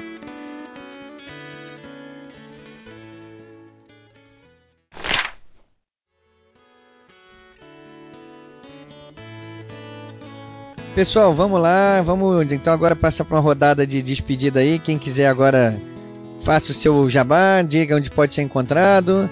E vamos, é isso aí, vamos ag- agradeço já a presença dos três aqui. Marcelo, vamos lá, fala aí sobre os seus projetos atuais, como é que tá o Paladino, a turminha lá da Página Pirata. É, bom, tô agora terminando mais um livrinho aí com a turma da página Pirata. Tô, faço de revisão dele agora aí, uma história na verdade que se passa antes da, da aventura que, que acontece em Paladino. Não é a sequência do Paladino, é um prequel, isso, exatamente. Boa. É, assim, uma aventura mais, mais, é, mais pro público infantil mesmo. É, uma, a ideia é estar colocando esse livro para as escolas, enfim, é, é um- é uma outra abordagem para essa turma. Sim, vocês me encontram no Twitter, Marcel Gon, Paladino, sei lá, Paladino com BR, com dois L's. Tá bom, pessoal? Um prazer ter participado mais uma vez aí do podcast. Prazer é nosso, tá? A porta, o microfone tá aberto para você sempre que quiser. Mata, você já é nosso sócio, nosso fundador praticamente. Vamos lá. Bom, eu. É um prazer sempre participar aqui do Ghostwriter, né? Sempre que eu posso, eu venho, né? Falo aqui, falar sobre o livro em boa companhia. É sempre um prazer aqui. A gente tem aqui uma conversa de botequim literária, né? Pretenciosa, né? Mas, é, mas a gente se diverte. A gente se diverte. E, bom, o pessoal me encontra no meu, meu site www.lemata.com sem o BR. Lá tem os meus demais links. Agora então, o site está reformulado, então tem lá o link para Twitter, Facebook, Or, Orkut, eu ainda tenho Orkut, é, outros canais, né? É. Ah, é você? É você que tem? É, Sou eu. Caraca. Era- eu, sou Então descobrimos quem ainda tem o Orkut, é o Mata. Sou eu, é, sou eu. E tenho. E, e eu estou escrevendo aqui, eu tô lançando, eu lancei agora um livro é, pe- pela editora Ática, coleção Caça Mistérios, Diário Perdido de Pernambuco, e vou lançar agora no começo de 2013 o meu thriller novo, A Outra Face do Desejo, vai sair pela Primavera Editorial, que publicou o Véu, meu thriller anterior, e vai sair também uns outros livros, mas ainda, ainda quero confirmar para poder falar, para anunciar a data certinha, mas por enquanto o lançamento confirmado. A outra face do desejo, para depois do carnaval, lá para março, ele deve estar saindo. Um thriller novo? Thriller novo. É. É. Todo passado no Rio. Opa, isso muito me interessa. É, é um livro, é um thriller, na verdade, com uma história de amor também, é uma história diferente. E, mas é um thriller, né? Tem crimes, tem mistério, intriga, mas tem uma história de amor, de amor mal resolvido, enfim. Quem ler, verá. Verá.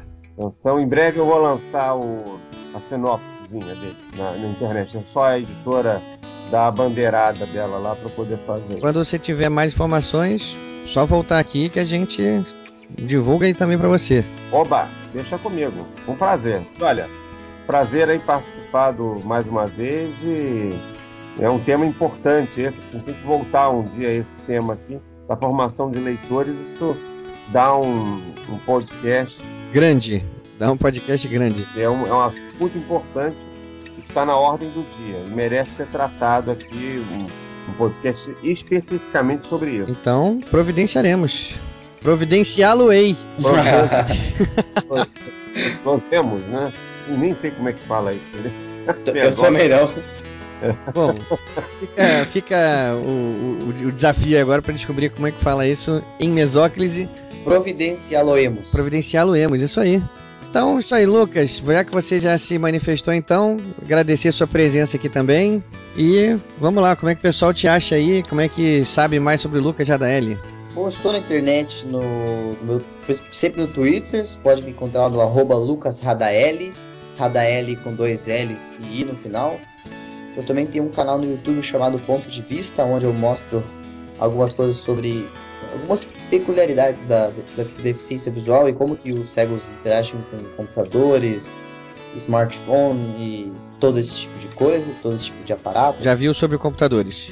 Maneiro, maneiro. Sou um daqueles, daqueles views lá. Eu tenho também o meu blog chamado lucasadl.com, onde eu estou fazendo agora, escrevendo uma, uma série de posts chamada Saga da Alemanha, eu, que eu estou descrevendo basicamente como é que está sendo aqui o meu intercâmbio, minhas, minhas opiniões assim e tal. Que eu já li também eu morri de rir com você contando lá a sua ida até a, se eu não me engano, foi até a farmácia e a, encontrou a rua em obra, né? Não, não, essa, ah, foi até a Western Union pegar o dinheiro. Isso, foi. E aí você encontrou a rua em obra e teve que sair andando pela linha do trem, né? Ixi, ixi, ixi. Esse, esse, Caramba. Quer, quer, quer uma, cara, quer uma aventura baseada em fatos reais? Vai lá no meu blog, lê lá. Mata, eu, te, eu recomendo, porque cada post dele é um thriller. Né? Ah, vou ler, vou, vou, vou ler, vou acessar amanhã. tá aí, vou acessar amanhã. vou acessar amanhã. Então tá aí o, o blog, o lucasadl.com. E eu acho que é isso aí. Isso aí. Então, pessoal, muito obrigado a todos vocês. Eu acho que valeu muito a pena. A gente vai programar mais mais papos aí. Eu espero que vocês estejam sempre de volta aqui, que é a casa de vocês. Então, pessoal, um abraço e até a próxima. Abraço. Um abraço. Falou.